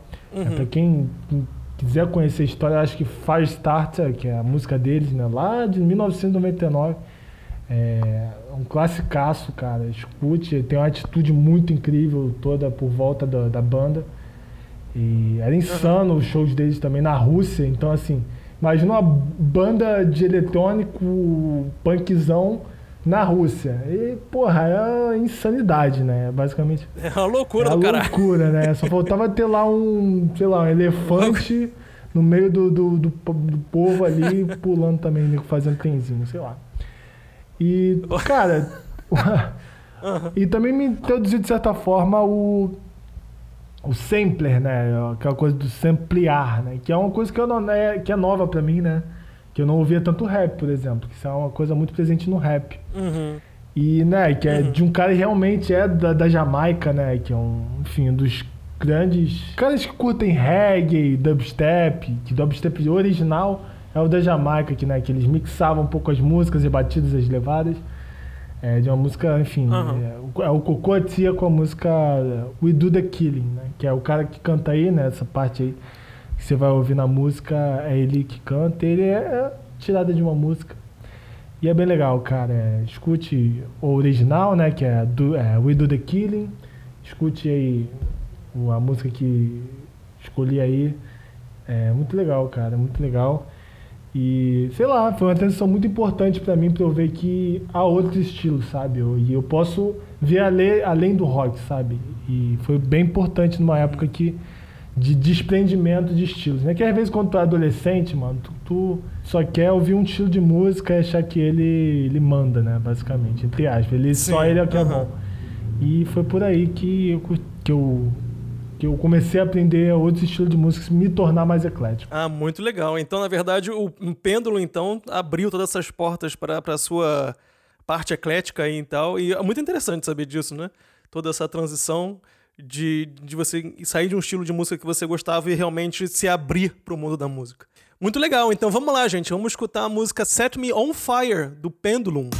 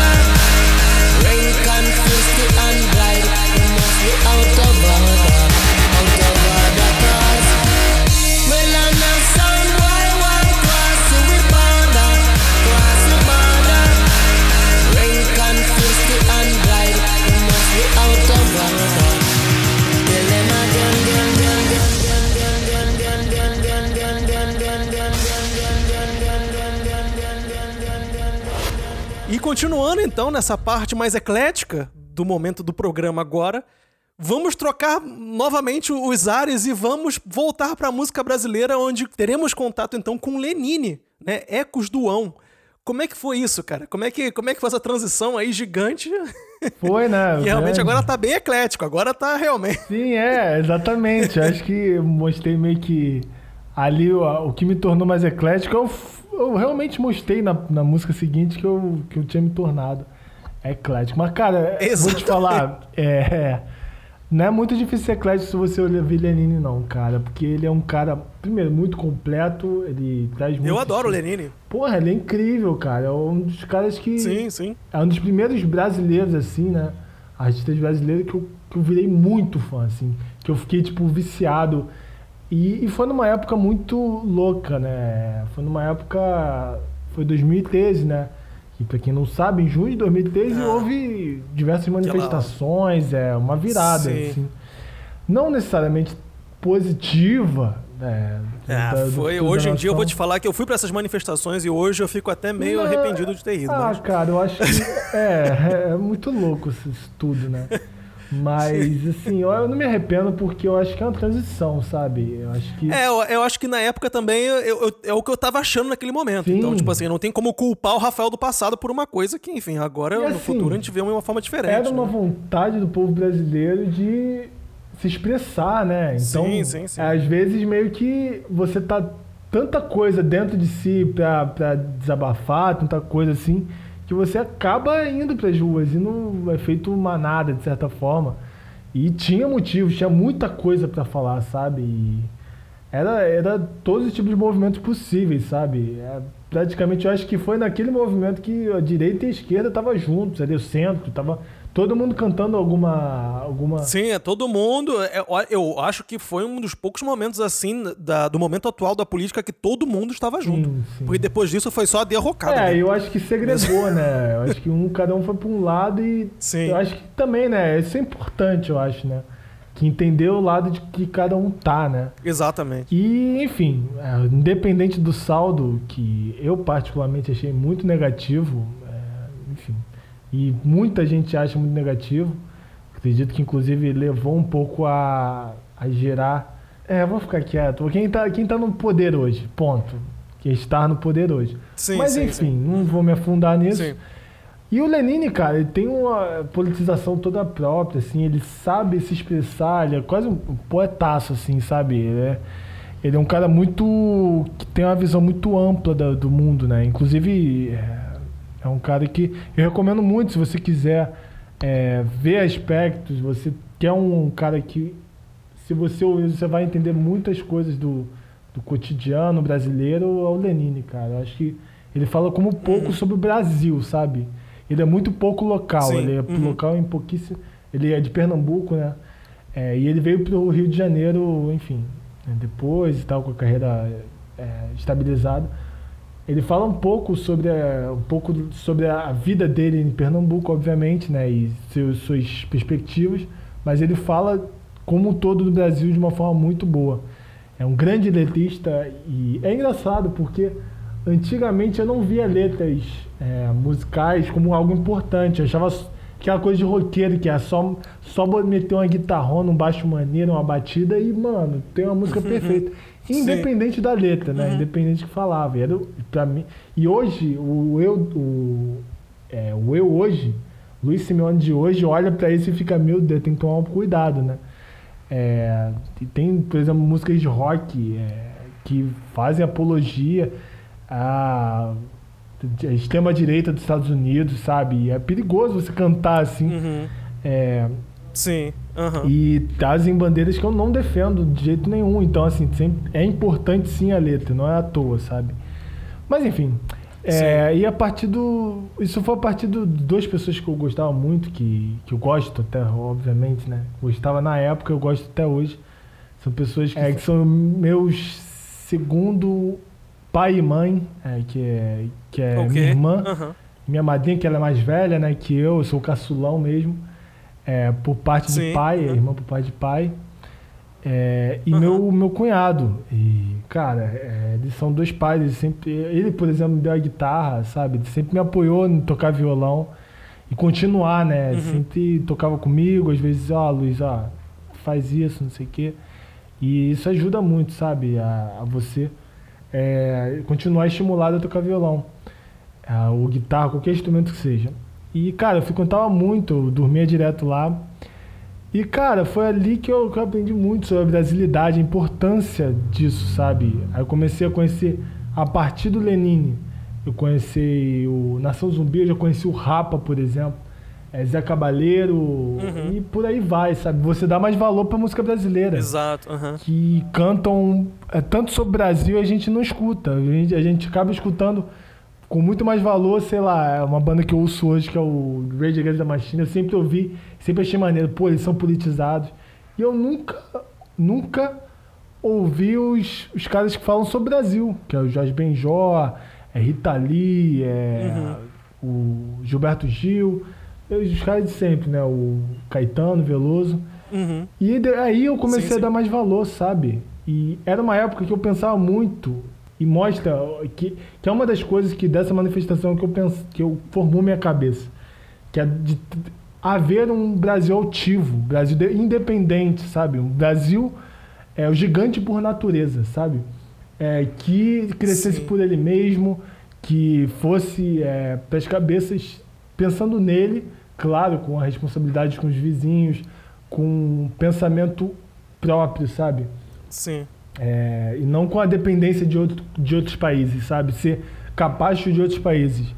E foi aí que eu comecei a ver muito, e era uma época de pré-vestibular também, e eu comecei a ter muito contato com a política em si a partir dessas coisas. E comecei a ouvir Lenine mais atentamente, sabe? É, e outras músicas, etc. E, cara, eu comecei a me interessar por economia. É, a partir disso, que eu sabia que sempre tudo girava em torno da, da economia, né? A política gira muito em torno da Sim. economia. E Exatamente. eu queria aham. entender mais ou menos como funcionava, sabe? E desde lá, sabe, desde dessa época, comecei a querer é, passar pela economia e tal, comecei a estudar muito e acabei passando, cara. É tipo, é, e pô, é um salto muito grande também, sabe? É um marco também, porque minha mãe, por exemplo, ela, ela tinha formação de ensino fundamental até, sei lá, tinha 13, ter 13 anos, sabe? Uhum. E ela fez depois o ensino médio. Mas, sabe, ter dois filhos, a minha irmã já tinha passado para direito na UERJ. E, cara, a gente ir para a faculdade federal, tipo, com- claro, com muita ajuda dos meus, particularmente dos meus irmãos, que, é, por exemplo, meu irmão que mora na Austrália, ele me ajudou muito, é, com sempre pagando os estudos, por exemplo, numa escola particular Uhum. para ter um mínimo de qualidade para estudar, né? Para você, enfim, crescer na vida, etc. Sim. Eu consegui. E, cara, eu sou muito grato, muito mesmo é, a eles. Que legal. aham. E, cara, eu lembro até hoje de eu, de eu do primeiro primeira vez que eu pisei, né, que eu me matriculei, é, foi muito emocionante pra mim. Chorei com minha mãe, etc. É, é muito realmente uma coisa Caraca. de realização, né? E também, né, eu abri mão basicamente do basquete para estudar integralmente lá na FATEC.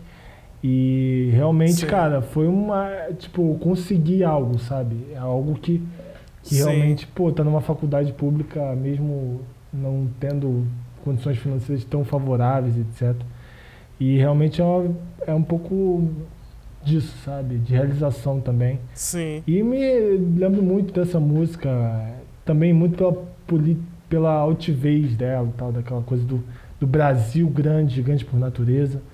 É bem legal. Além das coisas políticas que ela, que ela fala e tal, da, do meio ambiente, do, do, de como deveríamos nos portar das desigualdades, entender que o Brasil é um país muito desigual.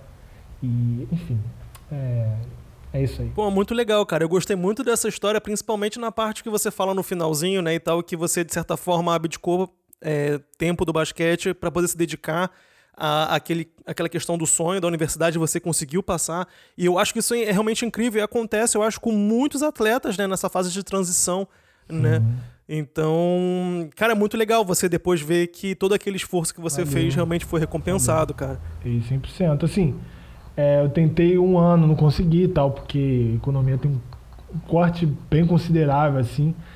E, cara, assim, é uma, uma realidade que, na real, assim, é, eu, eu tive, eu fui da FATEC, né, por três anos, é, é uma escola, é, porque assim, a minha FATEC é uma das melhores no ensino médio, enfim, ensino técnico, é onde realmente é, é uma das melhores escolas públicas da época, sabe, da, do, do entorno, sabe. É claro que tinha Cefet, tinha Pedro II, e cara, assim, aí você entra pra faculdade e vê que basicamente é você e, sei lá, é, quatro ou cinco pessoas foram de escolas públicas. Isso é assim, de 60, de, um- de uma galera Sim, que sim. entra, entra como, enfim, bolsa. Eu, por exemplo, eu entrei por bolsa, então assim, é, Uhum. por bolsa de escola pública, de escola pública. E ver que, ainda assim, o pessoal de escola pública que passa é uma galera que estuda no Pedro II, na Cefet, que às vezes se preparou para ir para Cefet, é, em cursinho e tal, para vestibular. Eu também, nada contra quem fez isso, etc. É, mas, por exemplo, eu tive, eu já eu fiz é, um pré-vestibular mais ou menos, não desvalorizando, obviamente, mas tinha outros pré-vestibulares muito bons, muito incríveis, que, enfim, PH, por exemplo. O meu não era tão grandioso, não era aquele tão mais caro, era um que dava para estudar, frequentar e tal. Mas ainda assim, é, não tem tanta gente da escola pública, sabe? É, pública mesmo, digamos assim, entre aspas. Sim, Que sim, a galera sim, que da às raiz vezes mesmo, sim. vai Pedro II é uma galera que às vezes já tem dinheiro, é a galera que, enfim, Exato. é, ou se dedicou a vida toda pra, pra enfim, Cefete, que tem uma formação já muito forte. E sabe, eu não conhecia ninguém da FETEC. Eu conheci que entrou lá dentro do, do curso né, de economia, sei lá, de um universo de mil pessoas. Eu conheci acho que seis ou sete, sabe? Falando da FETEC, que é bom, escola Aham. pública boa, sabe? Sim. Então, realmente, eu sempre vi a desigualdade. Eu continuei vendo a desigualdade dentro da, da faculdade, apesar das cotas e tal. Além de ser, enfim, um curso com basicamente brancos, é, só branquelo mesmo, e nem com cota acaba mudando um pouco disso. Mas é por aí. Você continua vendo essas desigualdades, então, assim, Lenin continua também sendo relevante dentro da faculdade, né? Então, você vê um pouco dessa desigualdade social e econômica também, né? Porque tem esbarra muito no econômico, sabe? Sim, infelizmente. Bem, mas falando de coisa boa, então, mudando completamente esse assunto, vamos então ouvir esse, essa música incrível que é Ecos do Ão, do Lenine.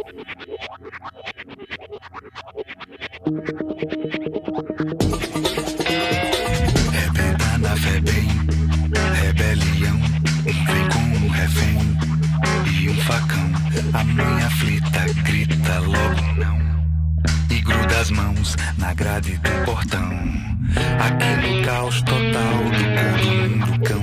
Tal a pobreza, Que assim nosso destino e direção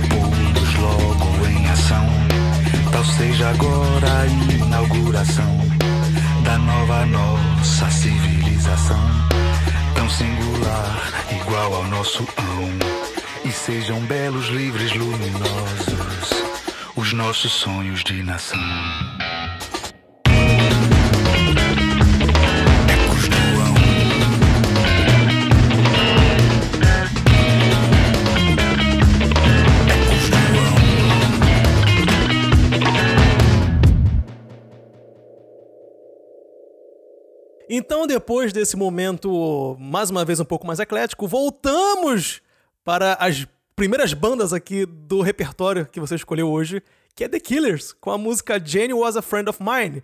Como é que foi isso aí, cara? É, primeiro falar que já pode pedir música no Fantástico aí, o The Killers, terceira vez já. Já. Já. É, virou, tá, é o fanboy mesmo. Já, mano, É, é, cara, eu vou, eu vou te, eu vou te falar que no programa que eu fiz lá contigo lá, me controlei muito pra não colocar matança em todas as músicas. Mas, Pô, é, eu não consegui me controlar, cara. Pois é, não consegui. mas The Killers é muito bom. Mas não, Ah, não, é não- bem, não eu me problema. amarro, mano. Eu me amarro muito, cara. E, cara, foi bem legal, assim. E, de novo, esbarra, né, nessa coisa musical, né? Saindo um pouco da política agora, né? Foi é um episódio meio político. É, cara, que foi uma das bandas, bandas, assim, que... Que acabei tocando, né? Cover, né? Isso foi 2015 que eu criei uma banda com os meus amigos Ô, louco. que, enfim, a gente conheceu e tal. E eles eram realmente mais ecléticos ainda, sabe? Não, não era só rock, sabe? Uhum. Sim. E, cara, ali eu posso dizer que, cara, foi, acho que foram três anos, quatro anos de banda. Assim, virou um coletivo praticamente, porque virou um grupo de amigos, assim, de, sei lá, 25 pessoas que sempre se marca, marca pra se ver sempre e, e sempre Aham. curte. E a, geral, é, a galera toda é muito musical. É que é o Cantineiros, né? Que, de novo, é o nome que eu sugeri, é o Cantineiros de la Sierra. Ah, enfim. pô, pá, o nome da banda é esse? É esse, exatamente. Ô, louco. Aí já dá pra ver por quê, né? Que a galera se reunia e tal, bebeu um vinhozinho. Aham. Que, enfim, mistura italiano com espanhol ali junto. Mas. É, Salada de fruta. é, louco, é uma mistureba, é isso. Mas o que tem em comum ali é a Cantina da Serra, todo mundo bebe e tá feliz.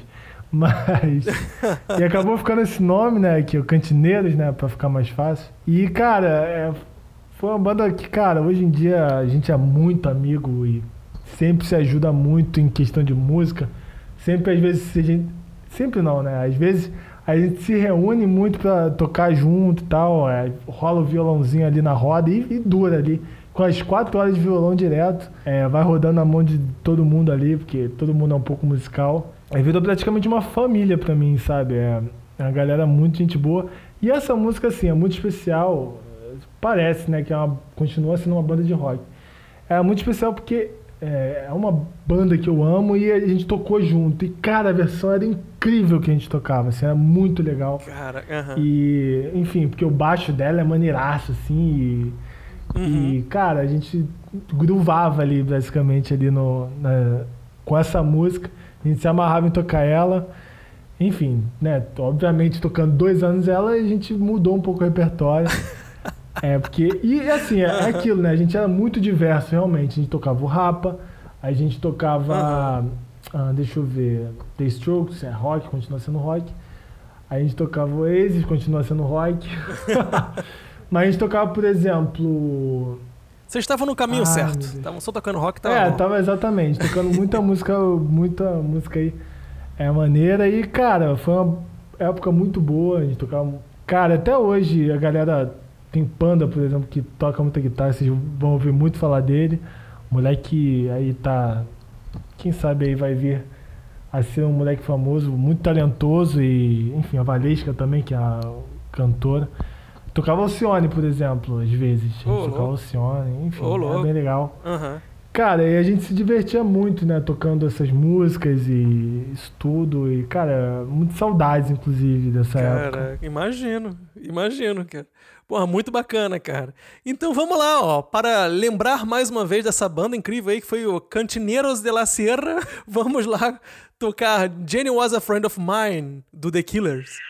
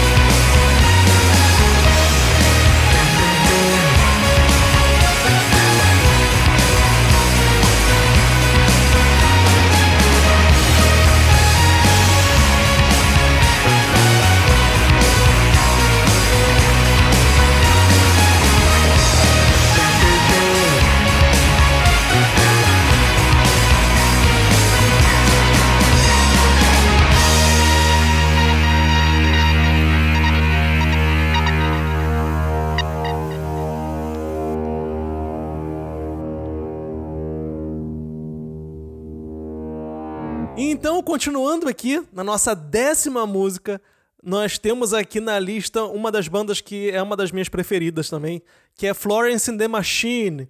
E, cara, como é que foi isso aí, cara? Como é que você entrou aí também nessa, nessa parte assim, meio índia, assim, do rock, né? Como é que foi isso aí? É, assim, não é muito difícil, né? Também é.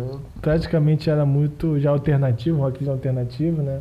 The Killers e Music, eu digo. Sim. E, cara, assim, vou ser bem honesto, é é uma banda que eu não escuto tanto até hoje. Até, enfim, na época que, em referência, eu não escutava tanto. É...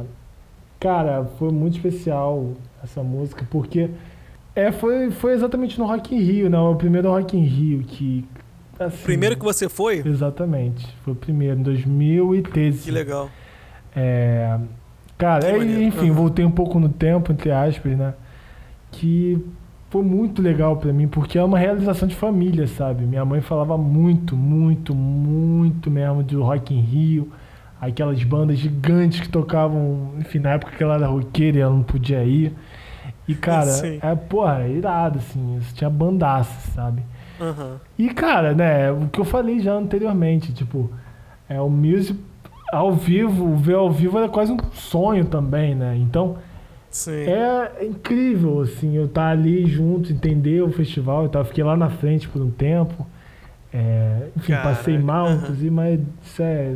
Ô, é, louco! mano, assim, Mas tu passou mal de emoção ou passou mal porque foi espremido lá na frente? não, não tão lá na frente, mas porque desidratação, né? A famosa.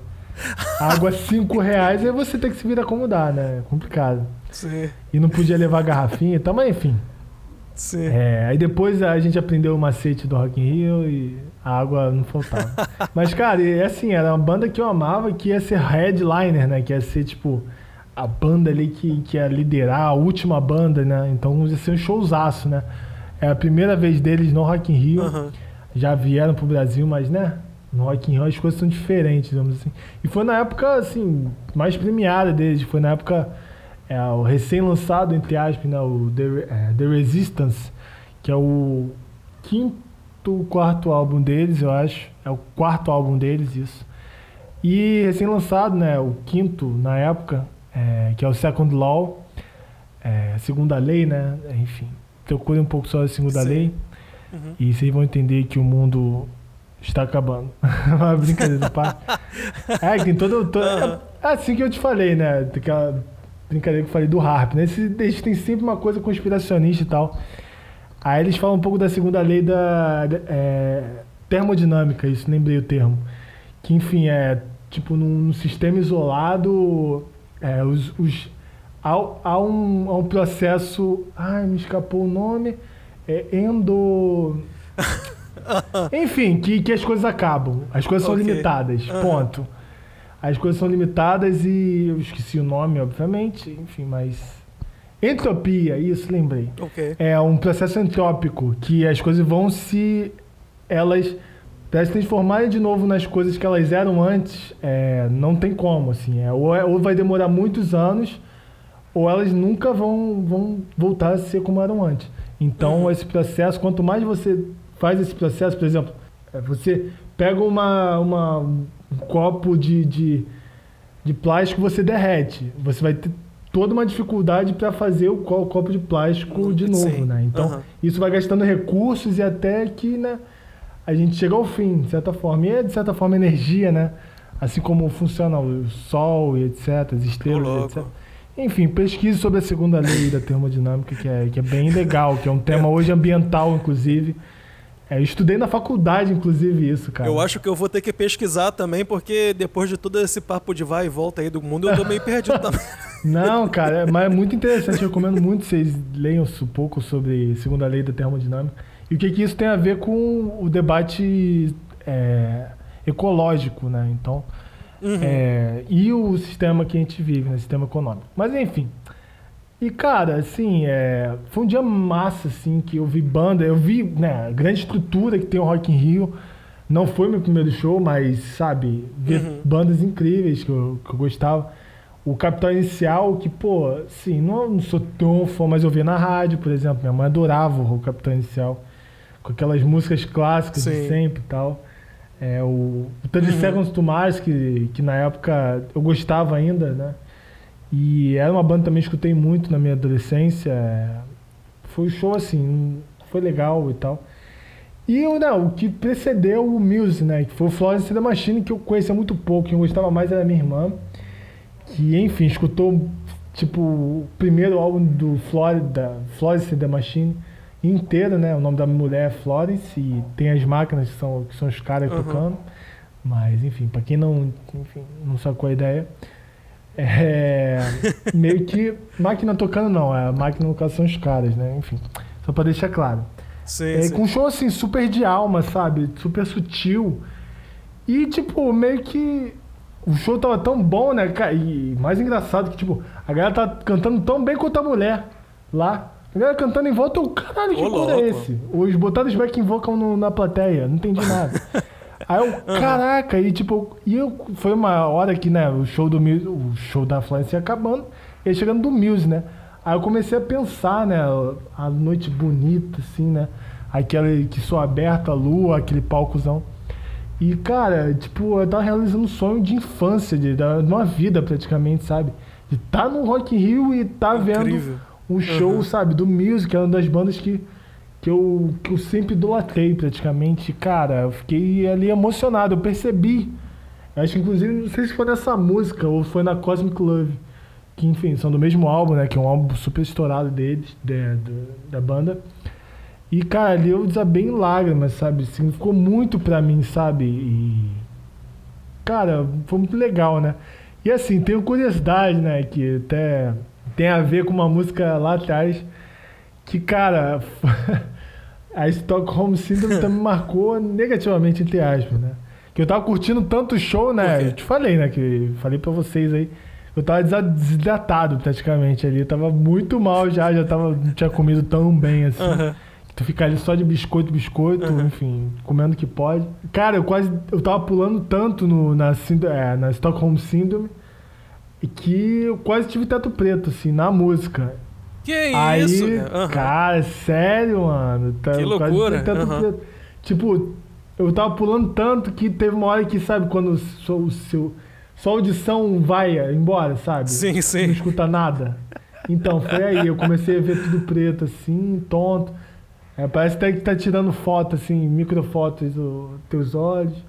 Aí eu fiquei, opa, eu acho que é pra me segurar um pouco se eu quiser ver o fim- até o fim do, do show.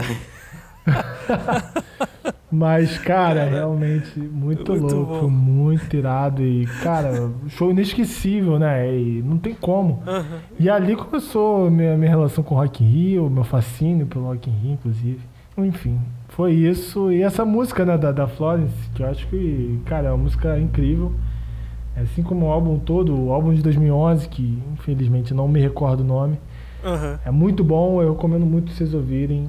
É, tem só, só as músicas mais famosas, a Dog Days Are Over, Cosmic Love, e muito bom, muito bom. Recomendo muito. E, agora- e e essa que vai tocar agora, né?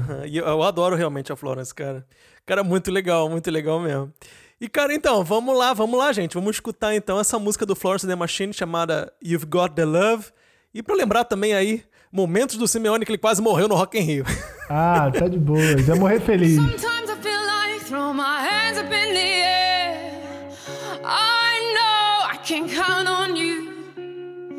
Sometimes I feel like saying, Lord, I just don't care. But you've got the love I need to see me through. Sometimes it seems the going is just too rough.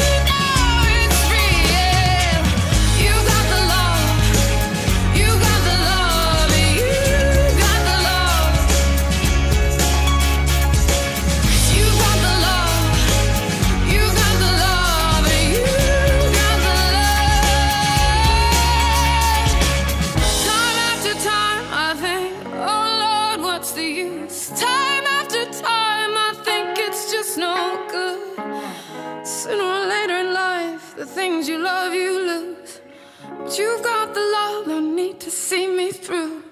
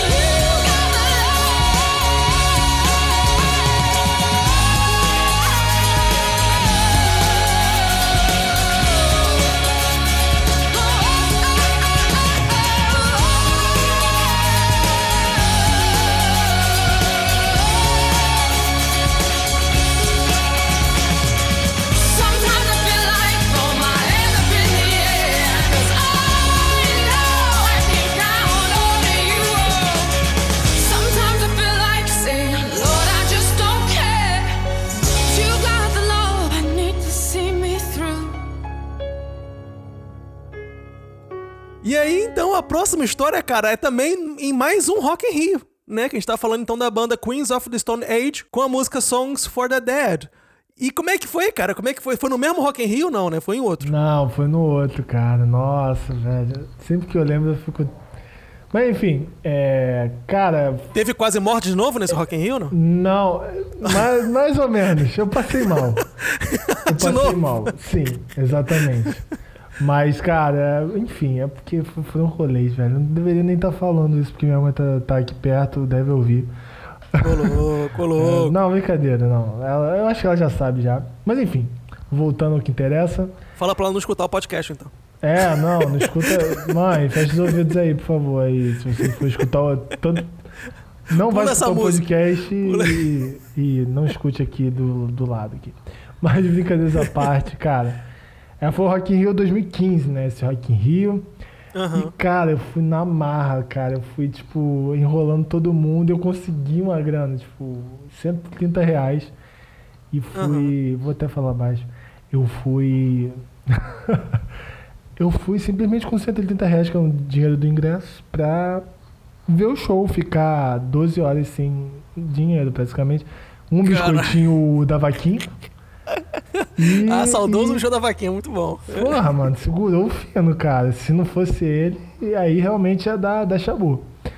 Mas, cara, e eu fui, fui na marra, velho. Arranjei essa grana, peguei ali com, com o cambista e fui, cara. Caraca. Mano, Mas tu não teve medo, não, cara? De pegar, nem talvez, um de. de- pouco, nem um pouco. É mesmo? Porra, eu teria, cara. Mas cadê de essa grana louco. aí, cara? Fui Porque, louco, porra, um se fosse, sei Card. lá, Eu tinha um 30, Rio Card. 40 reais e tal, tudo bem. Talvez, assim, já é muito dinheiro. Mas mesmo assim, mas, cara, 180 pau pra dar na mão do maluco que... Porra, eu teria medo, mano. Não, mas, tipo, é, a grande questão é que os ingressos eram, tipo, bem, bem identificáveis, sabe? Não era é, um cambismo, de certa forma... Quer dizer, não, não compre de cambista. Só pra Não, não faça claro. isso, gente. Isso Pelo aí- amor de Deus, é muito feio o que eu fiz. Mas é porque eu realmente estava muito necessitado. Ai, Assim, ai, ai. Cara, nossa, agora eu lembrei de uma história que um cambista. Foi muito engraçado, cara. Tipo, eu tava procurando, né? Nessa procura de, de cambista, o cara tava vendendo, ele tava oferecendo e tal. Aí parou um carro com vários caras assim, perguntando: ah, tem ingresso aí, não sei o que, pra vender, pá. Aí os caras mostraram o distintivo do nada pro cara, eu só saí andando. Eu não sei o que aconteceu depois, eu espero que ele esteja vivo hoje, esse cambista. É. Que merda. Pois é, mano. Eu tava do lado. Eu, oi. E aí, beleza? Falou. Aí. Bom show pra você. Caralho. Mano, louco. Meu Deus, aí, isso é uma lição, ouvintes. Isso é uma lição Isso é que é uma tipo assim: lição, primeiro não cara. compre do cambista e principalmente não seja o cambista. Não, principalmente não seja cambista, porque você, mano. A galera, você acha que é malandro? Malandro é a polícia, filho. Ó, aí, ó. Fica de olho. É filho. capaz da polícia ter roubado o ingresso Eu- dele e, e vendido. Mano, e sei Puta lá, pariu. assim, não, não, é querendo. eu, não quero, eu, não, eu não quero falar nada mal aqui da, da, da polícia, não tô falando Nem nada da demais. Eu- Polícia Militar do Rio de Janeiro, grande abraço, sei que vocês estão ouvindo aí. É, General Mas, é, Pereira. sabendo, sabendo histórias de Cordovil, que é da nossa origem aí, não- eu não duvidaria muito que poderia acontecer, então... É, ainda mais na Zona Oeste, né? Então. Sim, sim. É complicado. Então, Mas talvez não aconteceu nada. De repente a polícia realmente só fez o trabalho muito dela. efetiva, Eu Espero que sim. obviamente. Espero que sim. Exato. Ou então não era nem policial, é o que eu pensei depois. É, os caras estavam fingindo muito bem que era policial. E... Talvez.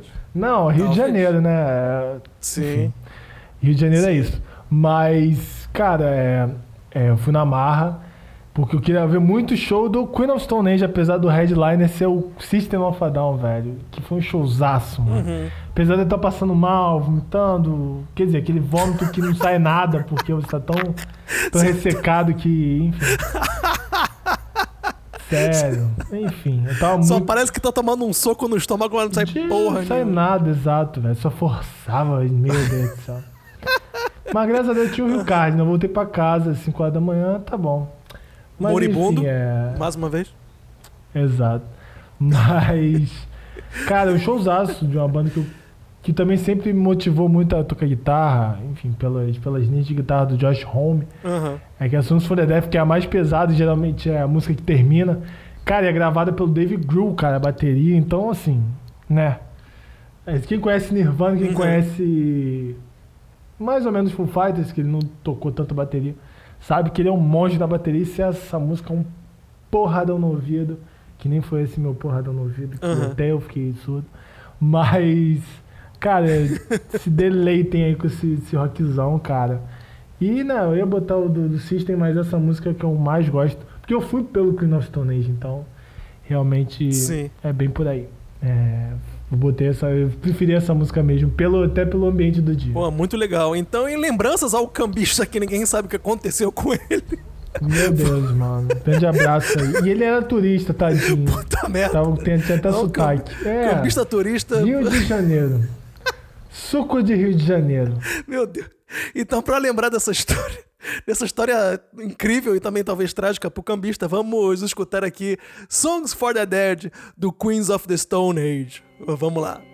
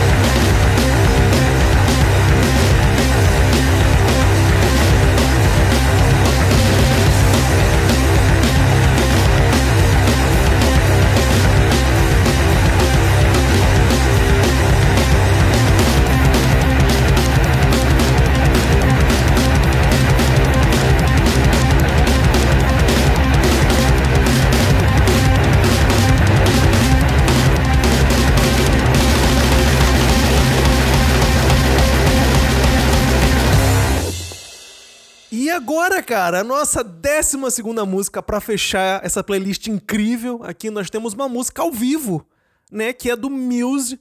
E que se chama, na verdade, Nights of Sidonia. E como- qual é o contexto, assim, dessa, dessa música na sua lembrança? O que, que aconteceu? Cara, e tipo, eu escolhi ela, né? Enfim, ela pra mim é uma das músicas mais marcaram minha vida, assim, de, de rock in Rio, de show, de música em si. É uma das minhas músicas favoritas, assim, é o clássico pra mim.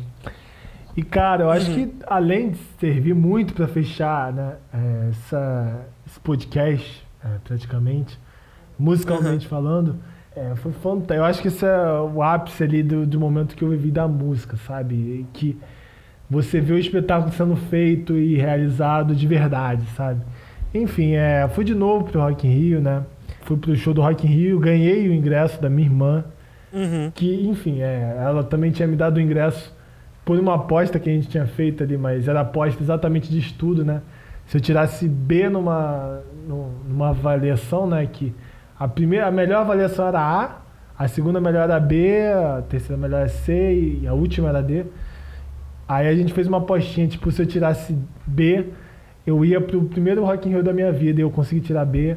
é, e consegui, enfim. Louco. é, foi bem legal. Que foi lá do, do Rock in Rio, lá do Stockholm Syndrome. E, cara, ela me deu, tipo, de graça, porque ela sabia que eu gostava muito, ela fica muito. Ela sabia que ia ficar muito feliz se. se sabe, a importância do Muse na minha vida. E segundo o Rio dele, se- segundo o Rock in Rio deles, né? É, foi um Aham. diazaço, assim, cara. Foi um headline dividido com o Imagine Dragons, que, pô, eu também sempre quis ver o Imagine Dragons ao vivo. Que é uma banda muito legal. E foi um showzaço também. E, cara, foi muito legal. Foi uma época que fui com, com minha, é, minha atual namorada, né? Enfim, quem estiver ouvindo aí recentemente. Uhum. É, fui com minha atual namorada e a gente sempre gostou muito da- das mesmas coisas musicalmente falando. Tirando o gosto dela de Taylor Swift, que, enfim. É, ninguém é perfeito. Nada contra Taylor Swift, só pra deixar claro. É, mas, Aham. cara, é, e, cara, foi muito especial, né? Com passar o rock. E assim, ela topou muito da gente ir lá pra frente, que eu queria muito ver muito de perto. Porque nos Ai, dois meu anos do anteriores céu. eu não consegui. Mas dessa vez a gente veio muito preparado, sabe? Tipo, levou garrafa, Ah, é? duas garrafas não- de água de, de 3 litros. É, um Uh! sanduíche a pampa ali de. aquele sanduíche de frango com maionese e tal. Hum, Mano, delícia. tava Tô com maravilhoso. A gente fez junto também, foi bem legal. Ô, assim. louco. É, então, assim, né? Compartilhado é sempre muito bom, né? Também, né? Tu tá com a pessoa que tu gosta. Claro. E ela topou muito ela ficar lá na frente, porque ela gosta também de música, assim como eu. E, cara, assim, a gente foi forçando, né? De ir. Aí rolou a primeira banda lá, que foi o Paralamas. Aí depois foi a terceira, que eu não me recordo. é, não sei porque eu não me recordo. Talvez. Enfim. É... Ah, foi o. Nossa, foi. Agora lembrei. Foi o Nickelback, cara. Que, cara. É, eu cantei todas as músicas do Nickelback. Ô, louco. Eu tava sozinho Aham. cantando todas as músicas do Nickelback. Eu tava entendendo nada. Aí minha namorada Eu ficou zoando que eu. Como é que, eu fa- como é que fala? Que eu era o fanboy do, do. O único fã ali do, do Nickelback de verdade. Eu tava cantando mais do que os- o pessoal que só foi pro Nickelback, sério mesmo. Que eu conhecia todas as músicas. Eu tava cantando mais que o cantor. Exatamente, tava gritando mais. Ele deixava pra plateia, eu cantava ali por ele ali. É...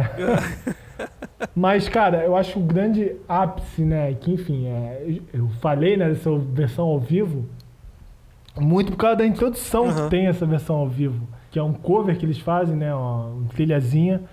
Que é de, enfim, as músicas de Velho Oeste clássicas, né? Que é a Man with a Anharmônica, que é como se fosse um homem com a, com a, com a gaita. E assim, Aham. né? O Muse ele sempre introduz a Knights of Sidonia ao vivo com essa música é, é, antes, né? Com essa, tipo, um, tipo uma introdução à música, sabe? Aham. E cara, nossa, mano, eu dei a sorte de estar do lado do palco. E simplesmente o, o Bascado fica até, mano, coisado quando falo, quando falo disso. Porque eu tava tipo a dois metros, assim, ti- tinha. Era meio que o palco e tinha no meio, sabe? Tipo uma passagem pra eles. Tipo uma passagem no meio pra eles andarem, sabe? Tipo, ter toda uma performance e tal, que tinha na época Aham, da aham. turnê do álbum, que era do é, Simulation Theory. E, cara, é, é muito maneiro. É, toda, toda, inclusive o show, né, performático foi incrível. Pra mim foi um dos mais incríveis, assim, do lado da Pink desse Rock in Rio. É, nesse Rock in Rio foi muito legal. É, porque tinha todos uns brilhos, uns dançarinos e tal. E ele parou do meu lado, cara. E você sabe, o que você ouvir, o som natural da gaita e o cara tocando, tipo, natural assim do lado, sabe? Como se a pessoa estivesse tocando do seu lado, Aham. cara. E, porra, pra quem Incrível, aham. ama música, pra quem ama uma banda, quem ama uma, uma introdução de uma música, você ouvir o cara tocar do seu lado, acusticamente, sabe? E a gaita geralmente tem esse potencial, né? Porque eles usam, obviamente, ga- ga- gaitas Sim. boas, né? E tu ouve uma gaita boa, quando ela é muito boa, você ouve de muito longe. Muito longe não, né? Obviamente, Incrível. pô. Aham. Não, sim. Mas você ouve ela acusticamente, tu vê caralho de verdade e não finge, tá ligado? E foi incrível ali, é ali Sim. que eu me toquei que eu, caralho, mano, eu tava muito perto, velho. E, mano, do Ah, lado, maneiro. sabe? Tipo, e, e, obviamente tava antes perto, né? Enfim, nas músicas anteriores, dele interagindo com a plateia, sabe? Curtindo a vibe do show. E você vê que realmente os caras gostam de fazer aquilo, eles gostam. E, pô, tu pensa, né? O cara é, repete sua vida toda e talvez não vai gostar tanto. Mas tu via a reação, né? De tão perto tu tava, tu via ali ele interagindo com a galera, enfim. É muito foda, Aham. assim, cara. Esse momento ali que eu me toquei, que eu tava. Um momento muito especial da minha vida, que foi um. um- foi ver uma das bandas que eu sempre me inspirei é, musicalmente pra tocar, é, guitarra, pra sempre ouvir música, sempre entender o que, que é música, né? Porque tem coisas diferentes, é. É tão perto, sabe? E fazer Aham. é, o show, né? Que hoje em dia a música é muito paste- pasteurizada através de streaming. E ali eu percebi isso, que não tem como, sabe? Não tem como você substituir o ao vivo. É, e, cara, foi histórico pra mim esse dia. E vocês vão sentir um pouco da vibe, assim. E, mano, é nem de perto, né? Lembrando, tipo, uma, um ao vivo gravado, entre aspas, né? Meio contraditório. Mas uma música ao vivo que, que é gravada e transmitida no fone de ouvido não é, tem de perto a qualidade do ao vivo mesmo, ali você ouvindo ali é, na plateia e tal, cara, foi incrível e ali eu percebi que, que foi de verdade, sabe? Ali você vê que a música é incrível. Caraca, incrível, incrível, incrível. Gostei muito, cara. Gostei muito. Então vamos lá, vamos escutar essa música que é ao vivo lá do Estádio Olímpico de Roma, que é a música chamada Knights of Sidonia. E vamos lá, vamos relembrar aqui também ah, essas lembranças incríveis que o Simeone teve no Rock in Rio também, que dessa vez não teve situação de morte e nem de desgraça. Graças a foi Deus. só foi só foi só coisa boa. Inclusive com bons lanches e com amor do lado. Então é perfeito. Foi, foi maravilhoso, mano, foi maravilhoso. Então vamos lá, que toque o music.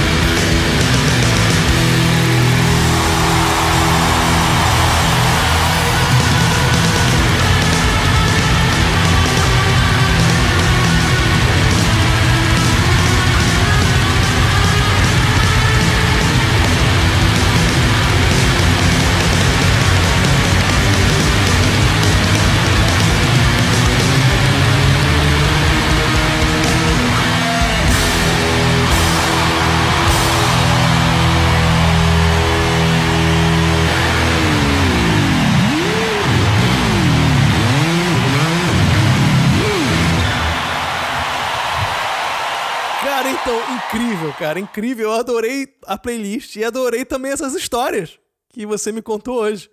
Eu acho que, que foi, foi uma coisa muito legal. Cara, eu acho que foi muito legal também pro ouvinte ter também um outro tipo de vivência musical, né? Talvez algum ouvinte não tenha ouvido alguma música aqui, ou de repente não sabia o nome das músicas, como aconteceu comigo também, em boa parte dela. Então, cara, eu acho que foi incrível, cara. Foi, foi sensacional, cara. Ah, é sempre muito bom falar de música, cara. Eu, eu sou apaixonado, não tem como, mano. Falar de música, pra mim, mano, pode ser o dia inteiro, mano. Só quero falar disso e. Então, futebol também, um pouquinho. Ô, louco. Esportes em geral. É, Uhum. Mas música, cara, é sempre a minha paixão. Nossa, mano, amo muito. E, cara, obrigado pelo espaço aí. é. E, cara, espero que as pessoas curtam, né? Conheçam coisas novas através do. Ah, eu ouvi tal música, eu lembrei de outra, enfim. Eu não conheço, não conhecia esse estilo, por exemplo, do Lenine, sei lá, ou do Music, próprio Music. É, Não Uhum. foi tão eclético assim, te, te repetiu muitas bandas, na minha opinião. É eu mesmo que fiz, enfim, eu tô Não, criticando minha incrível. Própria formação do negócio, mas. É, eu acho que eu. Não, eu- foi, foi, foi incrível. ah, eu cara, gostei eu espero que o ouvinte também tenha, tenha cur- curtido. E é isso, cara. É muito legal. É sempre bom falar de música, sempre bom ouvir música. Espero que você também goste de música e, enfim, é isso. Obrigado, Rafael, pelo espaço e é aquilo, né? E temos o álbum Pad, cara, você está sempre convidado. A gente já tem que marcar o próximo programa porque essa, essa duplinha sempre funciona. Sempre é Opa, muito opa, legal. vamos fazer sobre o Matanza? É, pode ser. Ah, tá bom. Brincadeira, A gente brincadeira. marca pro final do ano, você, beleza? Você é o apresentador. Final do é, ano tá que vem. Tá cheio, Rafael. Poxa vida, cara. Brincadeira. Final do ano de 2045. Exato, cara. Não, brincadeira. a agenda tá muito lotada, cara. Tem tanto programa pra fazer. Ai, caralho. Não, É brincadeira. muito bom. Cara, então, pô, é, reforçando então pro ouvinte, cara, vai lá, procura o Albumpédia, que é o podcast para o amante da música. Simeone aí, apresentador lá do programa. Cada semana tá tendo um, um programa diferenciado, com novas bandas, com novas ideias musicais, ótimas análises musicais, principalmente. Então, cara, tá em todos os lugares. Procura aí, acaba já esse episódio aqui e procura lá o Albumpédia, que vocês vão gostar com certeza. E, Simeone, pra gente fechar aqui, já que você gosta tanto da música, eu ia fazer aqui um, um pedido bônus aqui, né? Lá vem, eu sabia. Eu, pô, eu É, que não me preparei pra isso, cara. Ah. Diga, diga aí. Eu sabia Então, que ia pra ter gente fechar o episódio de hoje, fechar mesmo, bonito. Uma última música, então, pra deixar tocando aqui quando a gente se despedir. Falei. Ah, mano. Cê- Porra, difícil, a Vera, velho. Eu sei, eu sei. Você mandou essa pra mim lá no programa que a gente fez. Eu tô devolvendo. Ai, não sei, velho. Vou, vou numa diferente, velho. Ok. Cara, eu vou numa full diferentona agora, é real, assim. Que Beleza. é o que, que eu escuto bastante por mim, assim, que... Vou recomendar uma música de um, de um grupo, né, de um duo, que também, enfim, tem uma banda. Inglesa é bem desconhecidinha, mas a música é iradíssima, cara. Eu gosto muito. É bem pop, pop, pop, assim, digamos assim. Claro, dentro do, estilo dele, do estilo deles. Que é o Chasing Status, que é, enfim, uma banda inglesa e tal. Banda não, não, duo de, de eletrônica inglesa. Com a All Goes Wrong. É, All Goes Wrong. É, com o Tom Green, Greenan, que é, que é um cara também do lado da Inglaterra, é, que é muito legal, cara.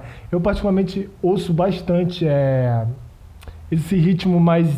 esse música eletrônica mais inglesa, né? Que é o, o dubstep, que é and Bass principalmente. É, tem muito da, da, da Jamaica, digamos assim. Mas essa música é um pouco mais popularzinha e tal. Tem toda uma batida aí que vocês vão ouvir.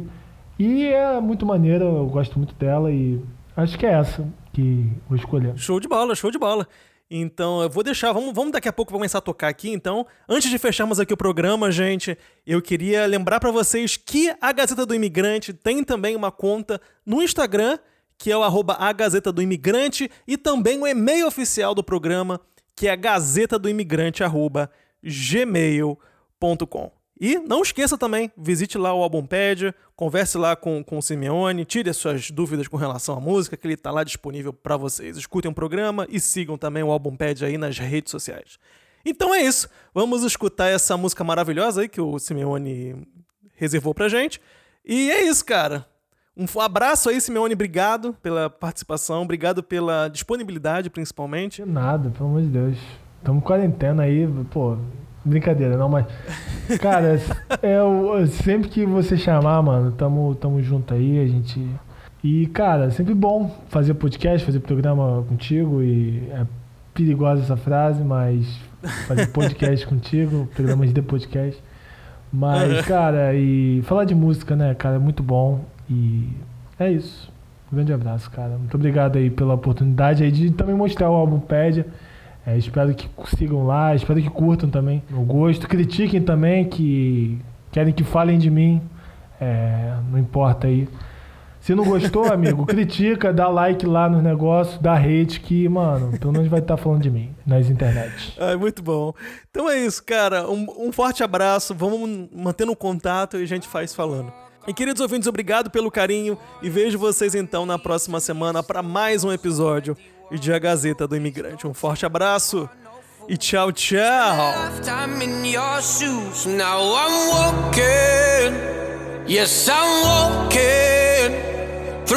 fire.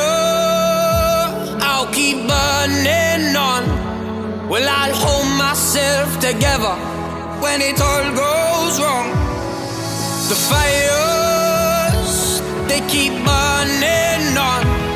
Well, I'll hold myself together.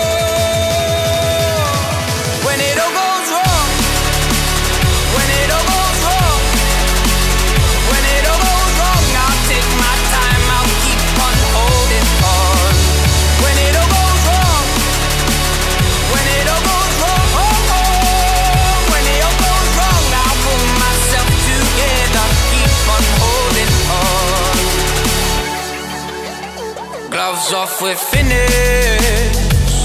Give her the hand I feet. I nurse your battle scars, but you leave my heart to bleed. So please don't take me for no fool. I spent a lifetime in your shoes. Now I'm walking. Now I'm